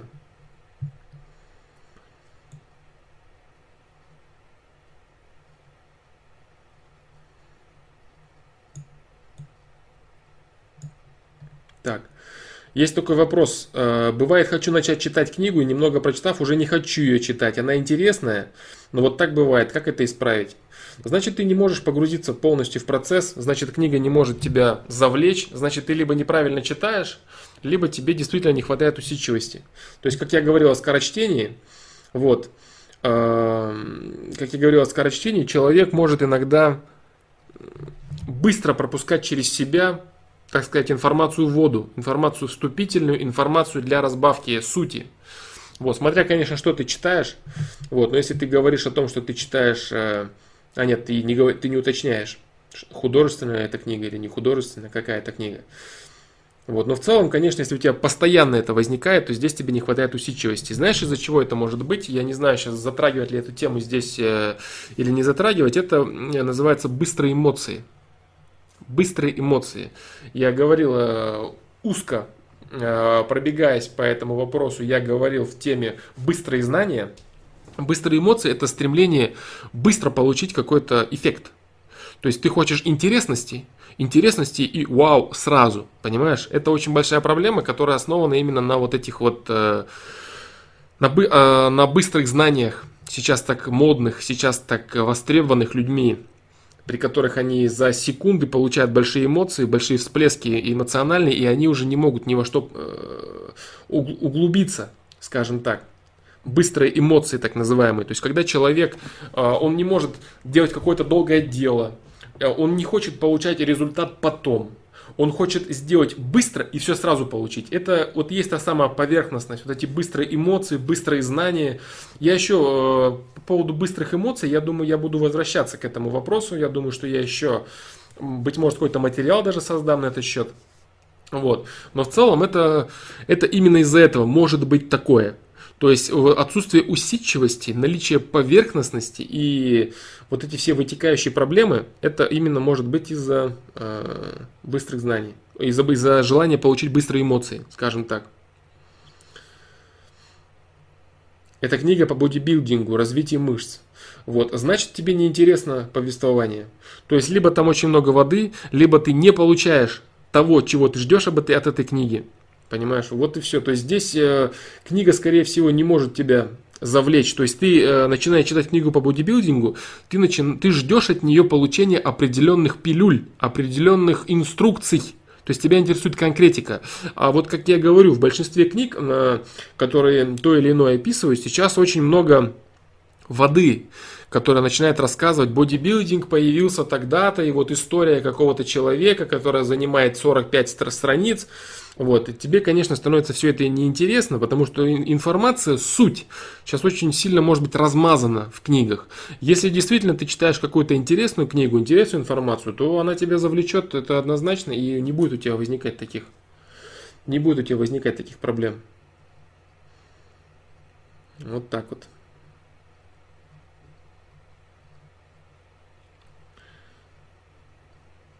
Арнольда, ну, это классика, значит. Значит, значит, э, именно тебе не хватает усидчивости. Значит, ты именно жаждешь получения быстрых эмоций. Значит, проблема имеет место быть. Значит, имеет место быть. Значит, ты неправильно воспринимаешь информацию. Вот и не твое это немного ты начинаешь думать. Так. Ну, то есть тебе это не интересно, тебя это не увлекает и так далее, и так далее.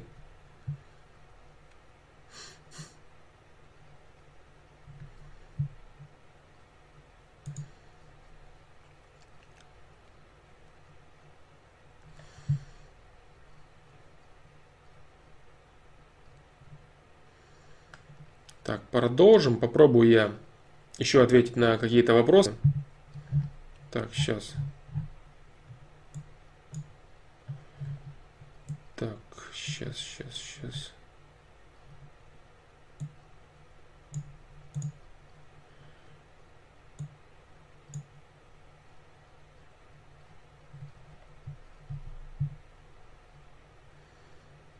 Так, сейчас, сейчас, сейчас, что-то оно Подлагивает чат, к сожалению.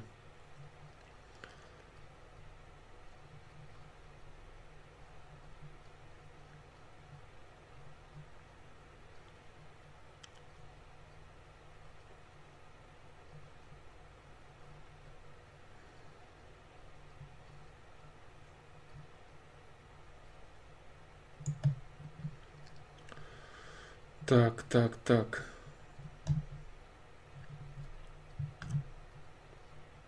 Сейчас посмотрим.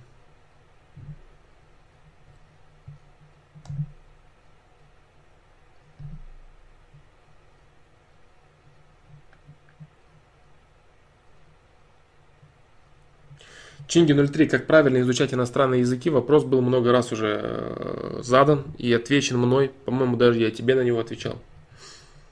Я это говорил. Смотри в тайм-кодах. Дензен Вашингтон.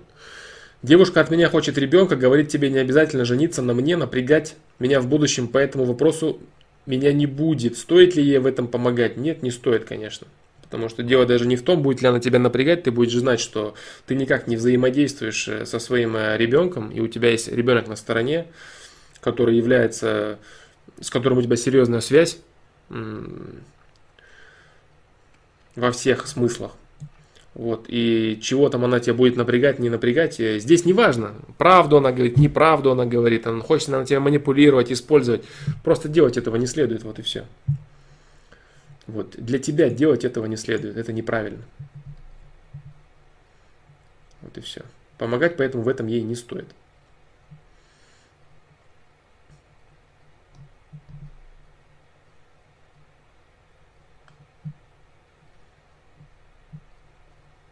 Так.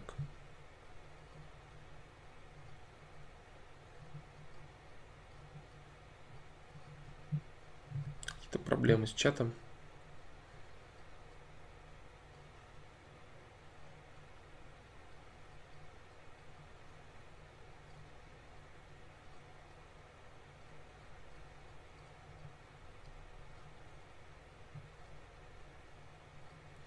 Так, Коныш Кокенов, быстро тебе отвечу. Знаком ли я с книгой Виталия Гилберта? Нет, я не знаком с ней.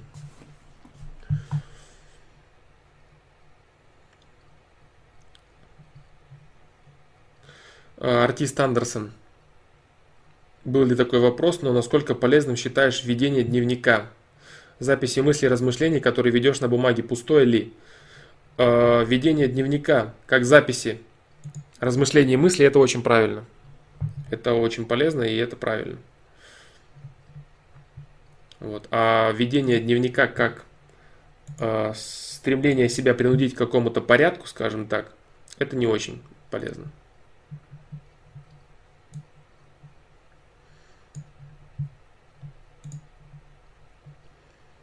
Поэтому записывать свои мысли, э, рассуждения, это полезно. Да, ты будешь к ним возвращаться, будешь их корректировать, это очень хорошо.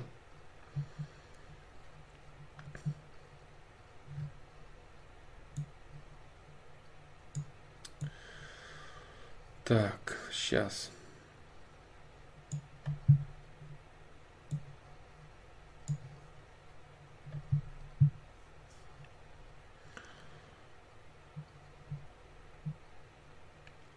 Что такое?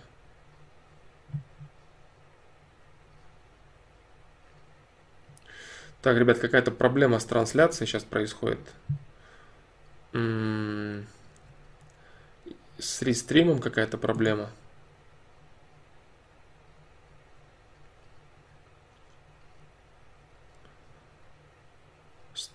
Twitch упал, Hitbox упал. Да, какая-то проблема, в общем, сейчас с трансляцией происходит. Я не знаю вообще, видно ли меня, слышно ли меня. Что-то какая-то проблема идет.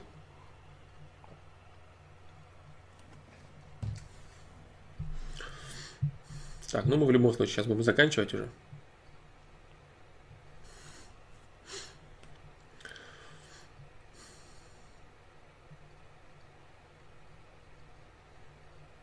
Слышно все. Ну хорошо. Значит, нормально. Значит, нормально. Так, здравствуй, Саша, мне 16 лет, 11 класс, очень нравится одноклассница, но она не отвечает взаимностью. Писал ей ВКонтакте, она отвечает нехотя. На нехотя. Ей нравится плохой парень. Почти социофоб. Да, вот я говорю, вполне может виснуть все. Не знаю, виснет, не виснет. Так.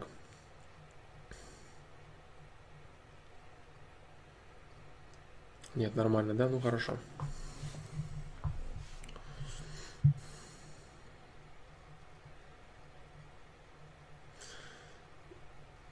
Значит, не нравится ей типаж твой, нинджа. Мне нечего тебе посоветовать. Ты можешь попробовать, э, э, так сказать, отбить эту девушку. Вот. Но э, ни в коем случае не выходя э, за рамки своей личности, то есть не строя из себя бэтбоя такого, как этот человек, который ей нравится. Вот. На Твиче тоже все понятно. Все понятно. Ну, очень странно тогда, какие-то проблемы с чатом, с стримом. Вот. Э, как отбить девушку? Посмотри видео. То есть там не, не нужно совершать каких-то манипулятивных э, шагов, потому что ты будешь выстраивать из себя какую-то несуществующую личность, ты будешь рассказывать себе, что я вот стану другим ради нее. Нет, этого делать ни в коем случае не нужно. Ты должен просто грамотно показать себя. А, также можешь посмотреть видео Френдзона, э, старое видео, но оно вроде неплохое, оно покажет тебе именно уровень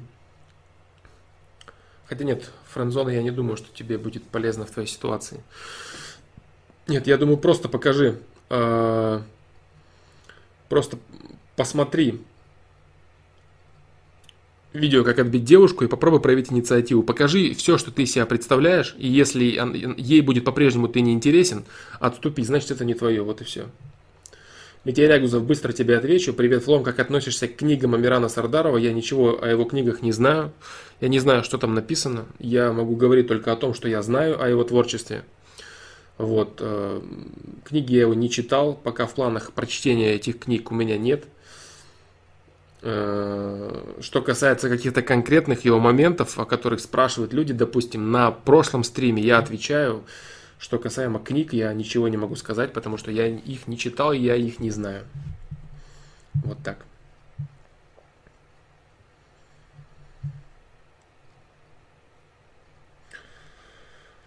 Квесты, да. Вот, кстати, вопрос.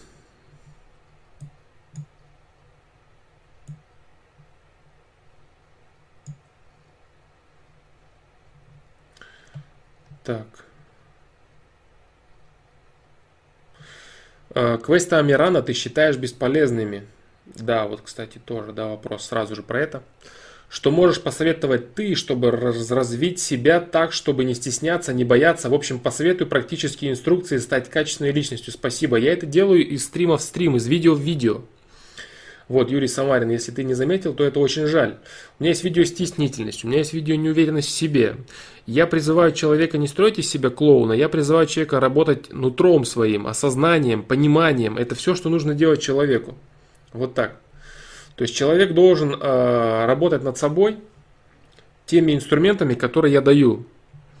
Вот. Я говорю конкретные вещи всегда практические инструкции, стать качественной личностью. Я это делаю постоянно. Допустим, видео прикладное применение злости на самого себя, видео э, ошибки личностного роста, видео стеснительность, неуверенность в себе, видео э, быстрые знания, как потреблять информацию. Это все конкретные инструменты. Куда конкретнее? Конкретнее просто некуда. Вот, э, видео стареющие юноши, видео любимое дело про профессию зритель. Все это конкретные инструменты. Если ты не видишь в этих вещах конкретных инструментов, а видишь конкретные инструменты э, в обезьяничестве в каком-то, ну это, это очень жаль, и мне нечего тебе посоветовать. Вот. Если ты не видишь э, в моих продуктах конкретных инструментов, прикладных, мне очень жаль. Твое мнение о Явлинском – развитая держава не боеголовки, а качество жизни. Ну, это бред. Э, это бред Сергея Сипенко. Потому что если у тебя нет боеголовок, э, говорили мы многократно на этот счет, если, если граждане не хотят кормить свою армию, они будут кормить чужую армию. Вот, мы говорили на этот счет, э, я говорил, когда касался вопроса политики. Вот. Качество жизни напрямую зависит от того, как государство э, себя позиционирует на международной арене. Россия всегда была государством, которое все хотят отхапать себе, э, на которое все лезут. Вот. Если говорить о том, что замечательные колонии себя хорошо чувствуют э, в Евросоюзе, то можно увидеть, что такое отсутствие независимости сейчас э, в вопросе с беженцами, в вопросе с проблемами с работой, с трудоустройством, ну и вообще со всеми беспорядками, которые там творятся. Вот. Если нет развитой державы, нет боеголовок. Да, конечно. То есть, если ты э, хочешь... Я скажу так, что э, развитая держава – это страна, которая способна себя защитить и защитить свой суверенитет. Все остальное – это сказки для того, чтобы манипулировать государством. Вот и все. Если страна не способна сама себя защитить, и она рассказывает о какой-то независимости, о какой-то там чего-то там демократии, это все бред. Потому что только государство, способное защитить, защитить свой суверенитет, оно способно заниматься э, качеством жизни своих граждан. Вот и все. Если государство этого сделать не в состоянии, оно всегда будет следовать интересам государств, которые могут это сделать. То есть, допустим, будут приходить просто различные корпорации, и реализовывать свои интересы, которым не будет никакого дела до населения, а население себя защитить не может, потому что у, них, у него нет э, полноценной армии. Ну, в общем, вот так. Ну, конечно, да, это, это неправда. Для чего он это говорит? Он это говорит для того, что это, этот курс, он уместен э, его инвесторам, которые вкладывают э, в него деньги. Вот. Уместен этот курс для людей, которые Россия должна разоружаться, где же демократия, свобода и радость и прочее, прочее, прочее. Вот. То есть он именно следует э, курсу своих инвесторов, которые рассказ... должны рассказывать, что Россия не должна иметь сильную армию и должна быть э, разваленной, которая была в 90-е. Что я думаю о нем? Ну, это обычный... Как это даже сказать? Чтобы его не обидеть, хотя можно его и обидеть, в принципе.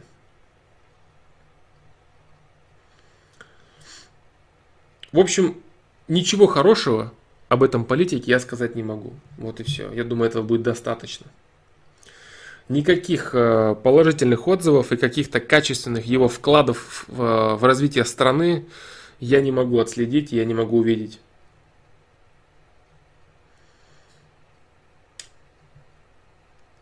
Вот так. Поэтому ничего хорошего сказать о его деятельности я не могу.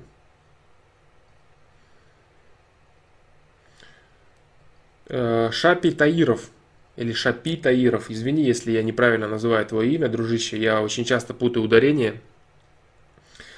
Вот. Как поступить, если мы с другом любим одну девушку одинаково? Ну, одинаково вы ее любите или не одинаково, этого не знаете, потому что каждый из вас любит по-своему и думает, что другой любит либо так же, либо как-то по-другому. Насколько вы любите ее, это неизвестно. Вот. А, очень жаль, что такая ситуация получилась. Здесь, конечно, в любом случае, если это происходит, если действительно у тебя очень серьезные чувства а, какой-то девушки, и у вас с другом одинаковые, не так, что вам понравилась какая-то девушка, и так это все какие-то скоротечные моменты, а если действительно фундаментально серьезные отношения наклевываются и серьезные чувства э, к одному и тому же человеку, то однозначно либо вы не получаете отношений с этой девушкой никто, либо кто-то из вас получает отношения, и ваша дружба заканчивается на этом. Говорить здесь о том, что кто-то должен кому-то уступить, это неправда. Здесь должна выбрать девушка. Вот.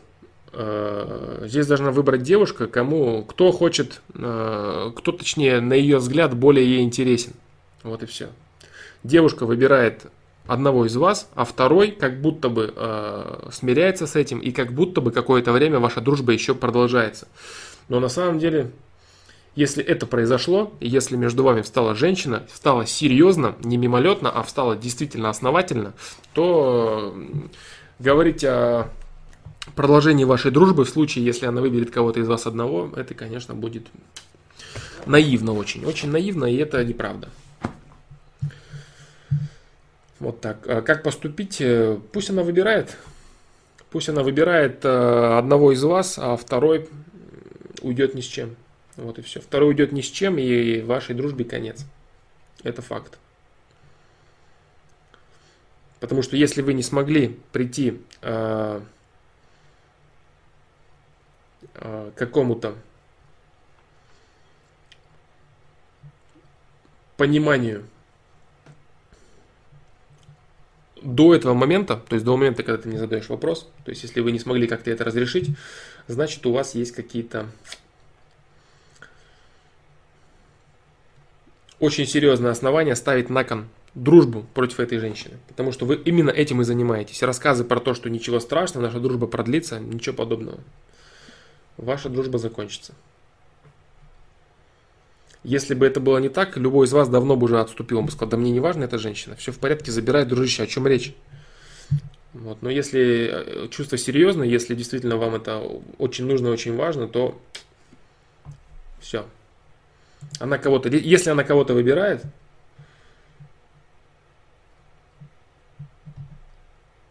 да что же у меня с чатом происходит?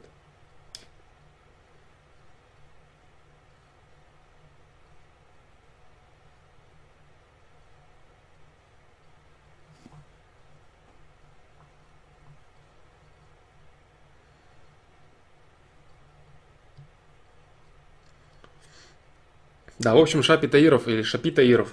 Шапи Таиров. Вот, э, я думаю, что пусть выбирает девушка, вот, а с дружбой с вашей беда. Если кого-то она из вас выберет, если она никого из вас не выберет, значит э, вы сможете продолжать взаимодействие. Как относишься к творчеству Андрея Ленинск, э, Ленинского, Ленинского? Я не знаю. Я не знаю такого певца. Популярного ныне. Возможно, я не знаю. Я не знаю. Ничего никак не могу прокомментировать. Я сделал татуировку номер один себе на груди несколько, несколько много лет назад и, видимо, теперь заставляю себя во всем быть лучше. И сильно расстраиваюсь, если в какой-то сфере я хуже других. Ты всегда будешь э, хуже других в какой-то сфере. И всегда будешь лучше кого-то в какой-то сфере.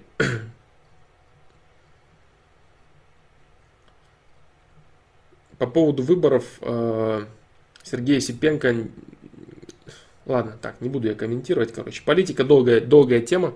Э, на некоторых стримах я углубляюсь в нее точно так же, как сегодня примерно в питании. Ни с того ни с сего получается так. Сегодня я, я вижу, я вижу, э, что происходит в чате, как бы выборы, не выборы. Вот, ну, ладно.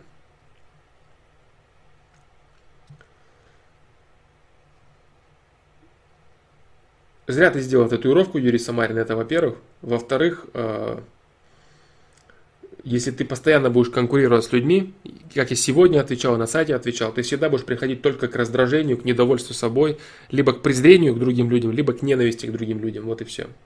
Все эти тренинг, тренинги, которые рассказывают тебе «будь лучше других», те, которые мы обсуждали на прошлом стриме, они ведут человека в никуда.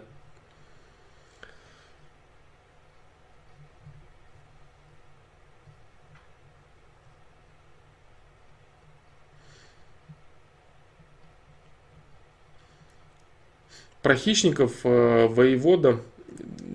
Нет, воевода комментировал, ошибочно интерпретировал книгу Уголева. Он ссылался на нее, но он ошибался в том, на что он ссылался. Он ссылался на опыт про лягушку, что является абсолютно некорректным. Так, ребят, наверное, все на сегодня.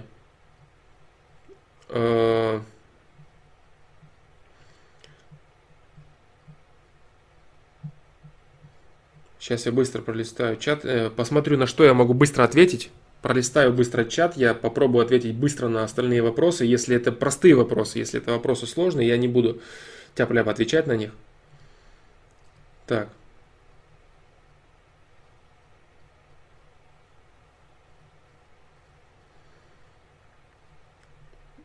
Павлин Гоу православный? Я, да, я православный.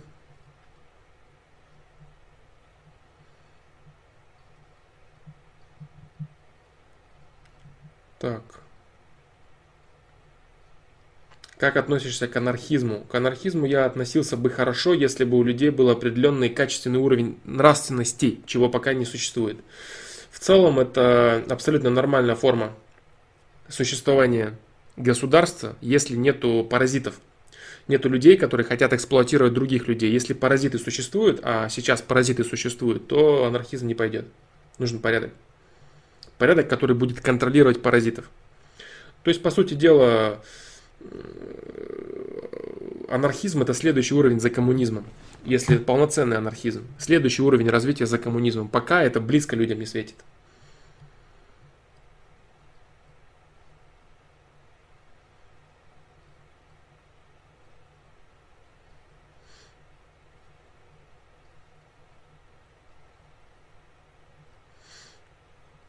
Так. Секрет я уже говорил по поводу фильма Секрет. Как относишься к ставкам на футбольные события? А как развлечение? Расул Джаналиев, я отвечал на этот вопрос на одном из стримов. Это развлечение. Это развлечение, за которое ты платишь деньги. То есть ты покупаешь себе азарт. Все. Допустим, в компании с друзьями или еще где-то. Если ты пытаешься это сделать как бизнес, то это ошибка, это неправда, и ты проиграешь. Бизнес это только для тех, кто содержит букмекерские конторы. Для э, игрока это всегда займ под проценты на время. Любой выигрыш это займ под проценты на время. Вот и все. Поэтому к ставкам я отношусь неплохо на любые события, но это э, лишь плата за развлечение. Все. Ты поставил, тебе интересно, ты болеешь, ты, ты, ты с интересом смотришь за результатом. Но это только лишь э, только так. Заработок это не заработок.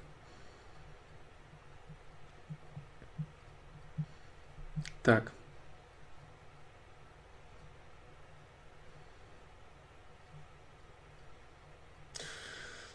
Так.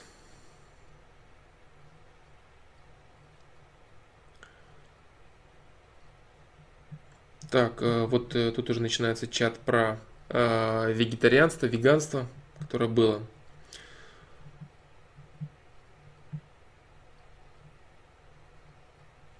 Так, если чьи-то вопросы я пропускаю. Так, тут шутки мы шутим в чате. Постараюсь сейчас еще дойти что-то. Так, про плоскую землю, кстати, тоже отвечал. Э, и на сайте я отвечал. Хотя там на самом деле не развернутый ответ. Просто я не знаю, как комментировать подобные заявления. Про плоскую землю это ложь, выдуманная западными блогерами для создания хайпа так называемого, для создания, для привлечения внимания, для набивания просмотров, а наши они просто скопировали и срубили на этом лузов определенных, так называемого юмора и прочих вещей. Это ложь.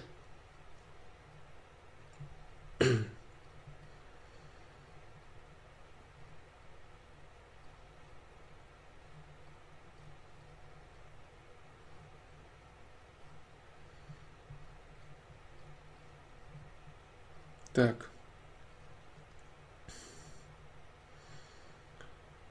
Шейпшифтер, Алекс, что ты можешь сказать о, мас о масонах, как они влияют на сознание человека в настоящее время? Я отвечаю на этот, на этот вопрос. Никак они не влияют. Это определенные финансовые структуры, которые в 20 веке были очень э, серьезными.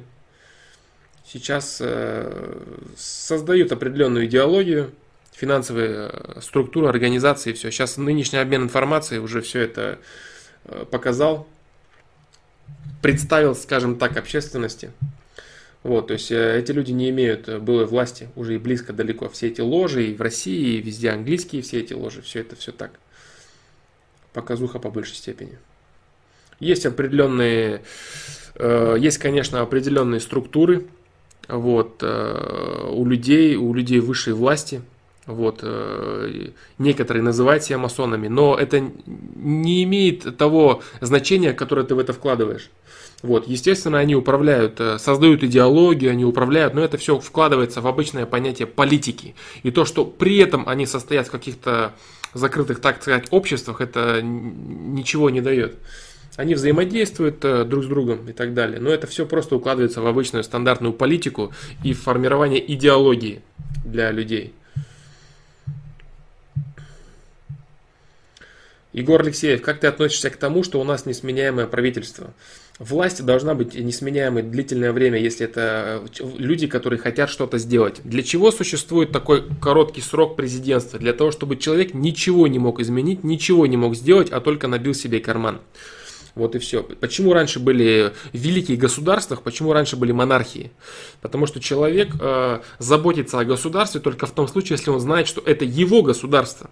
А если он знает, что через 4 или 5 лет ему э, он будет свободен, то за эти 4-5 лет все, что он будет делать, это только набивать себе карманы. Почему великие цари? Это цари, которые правили очень долго люди, которые правили очень долго, создавали свои государства. Потому что человек за эти 4-5 лет, он ничего не может сделать. Даже за 10 лет что-то сделать трудно, особенно в сложной ситуации. Поэтому я отношусь к этому крайне положительно. Это правильный, единственно правильный формат, когда человек является самодержцем, э, является самодержцем в стране, только тогда он э, может организовать определенный порядок. А все эти сменные президенты, которые раз в 4 года слетают, это совершенно не то, что может обеспечить величие стране. Вот, поэтому я отношусь крайне положительно. Самое главное, чтобы был качественный лидер. А, нынешний лидер и нынешний курс Российской Федерации меня вполне устраивает. Э, как сейчас все выглядит официально, это не важно. Я сейчас говорю о реальной власти. Вот.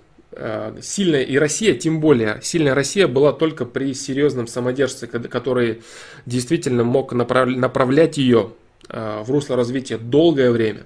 Вот, серьезные реформы и перестановки в России тоже были при великих царях. Посмотри, просто погугли, почитай, сколько лет правил Иван Грозный.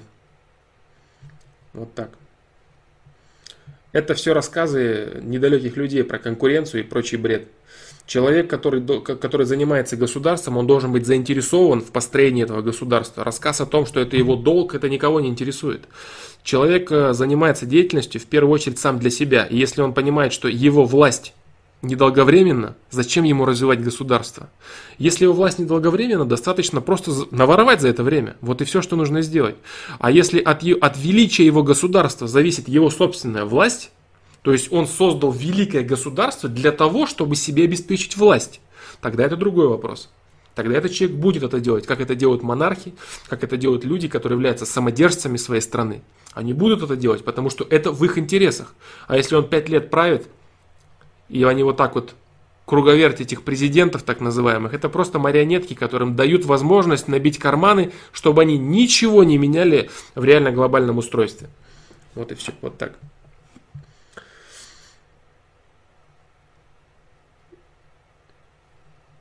Ну, Егор Алексеев, понятно, понятно, я тебя понял.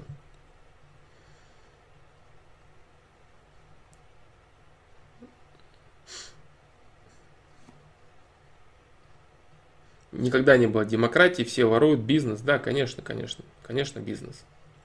Да, и армия у Путина это все бизнес. И Арктика это бизнес, и Сирия это бизнес, э, все бизнес. Не суверенитет России это бизнес, Крым это бизнес, все бизнес, конечно. Очень важно Путину сейчас набрать, наверное, миллиардов еще. Бизнес это у него. Какой бизнес? О чем ты говоришь?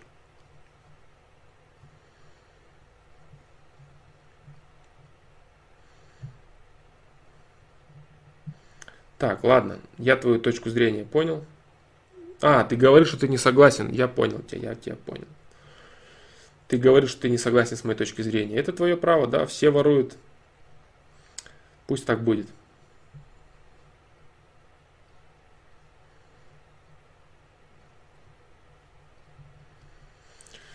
Так, попробую еще ответить на что-то.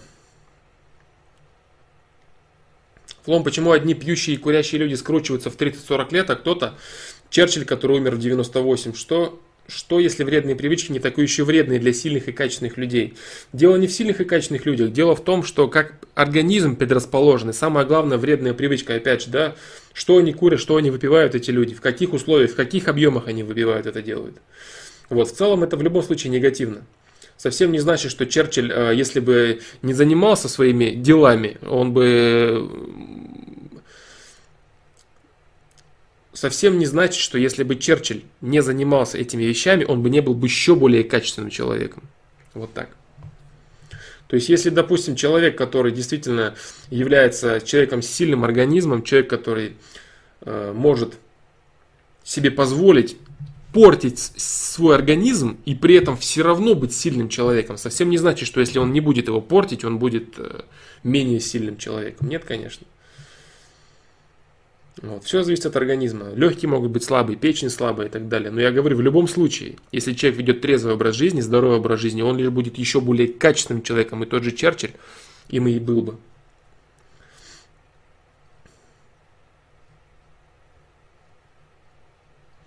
Так. Так, так, рассказы про под водой. Дальше, дальше, дальше. Про фильм «Секрет» я ответил. Так. Так, так, так, так. Ну, вроде бы все. Про стихи. Стихи я не пишу. Что же еще? Политика.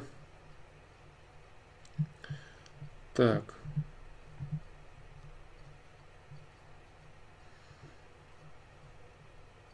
Ты, наверное, Сергей Егор Алексеев, правда веришь в то, что я это не знаю? Про то, что у полковника 120 миллионов нашли налом и на счету еще 300 миллионов евро. Ты думаешь, я правда этого не знаю, да. Хорошо, я тебя понял. Так. Так, так, так. Но только ты забываешь, что его поймали и закрыли, да?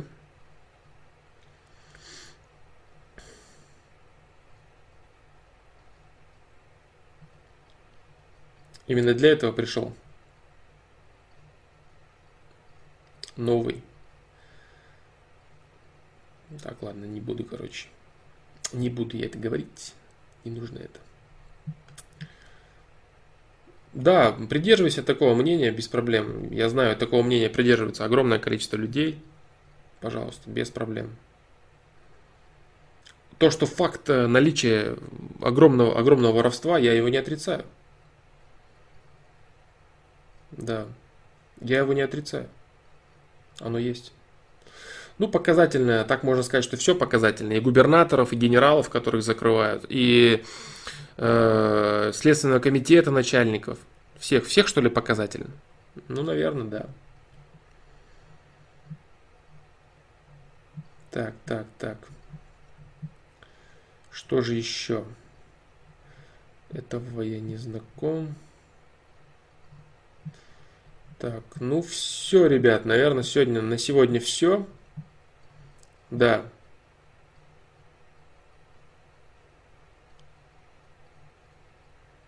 Да, Игорь Пестов. Да, да, то есть здесь, э, да.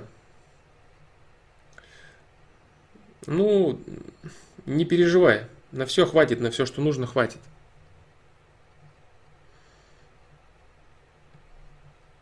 Ты, наверное, видео Камикадзе Деда пересмотрел.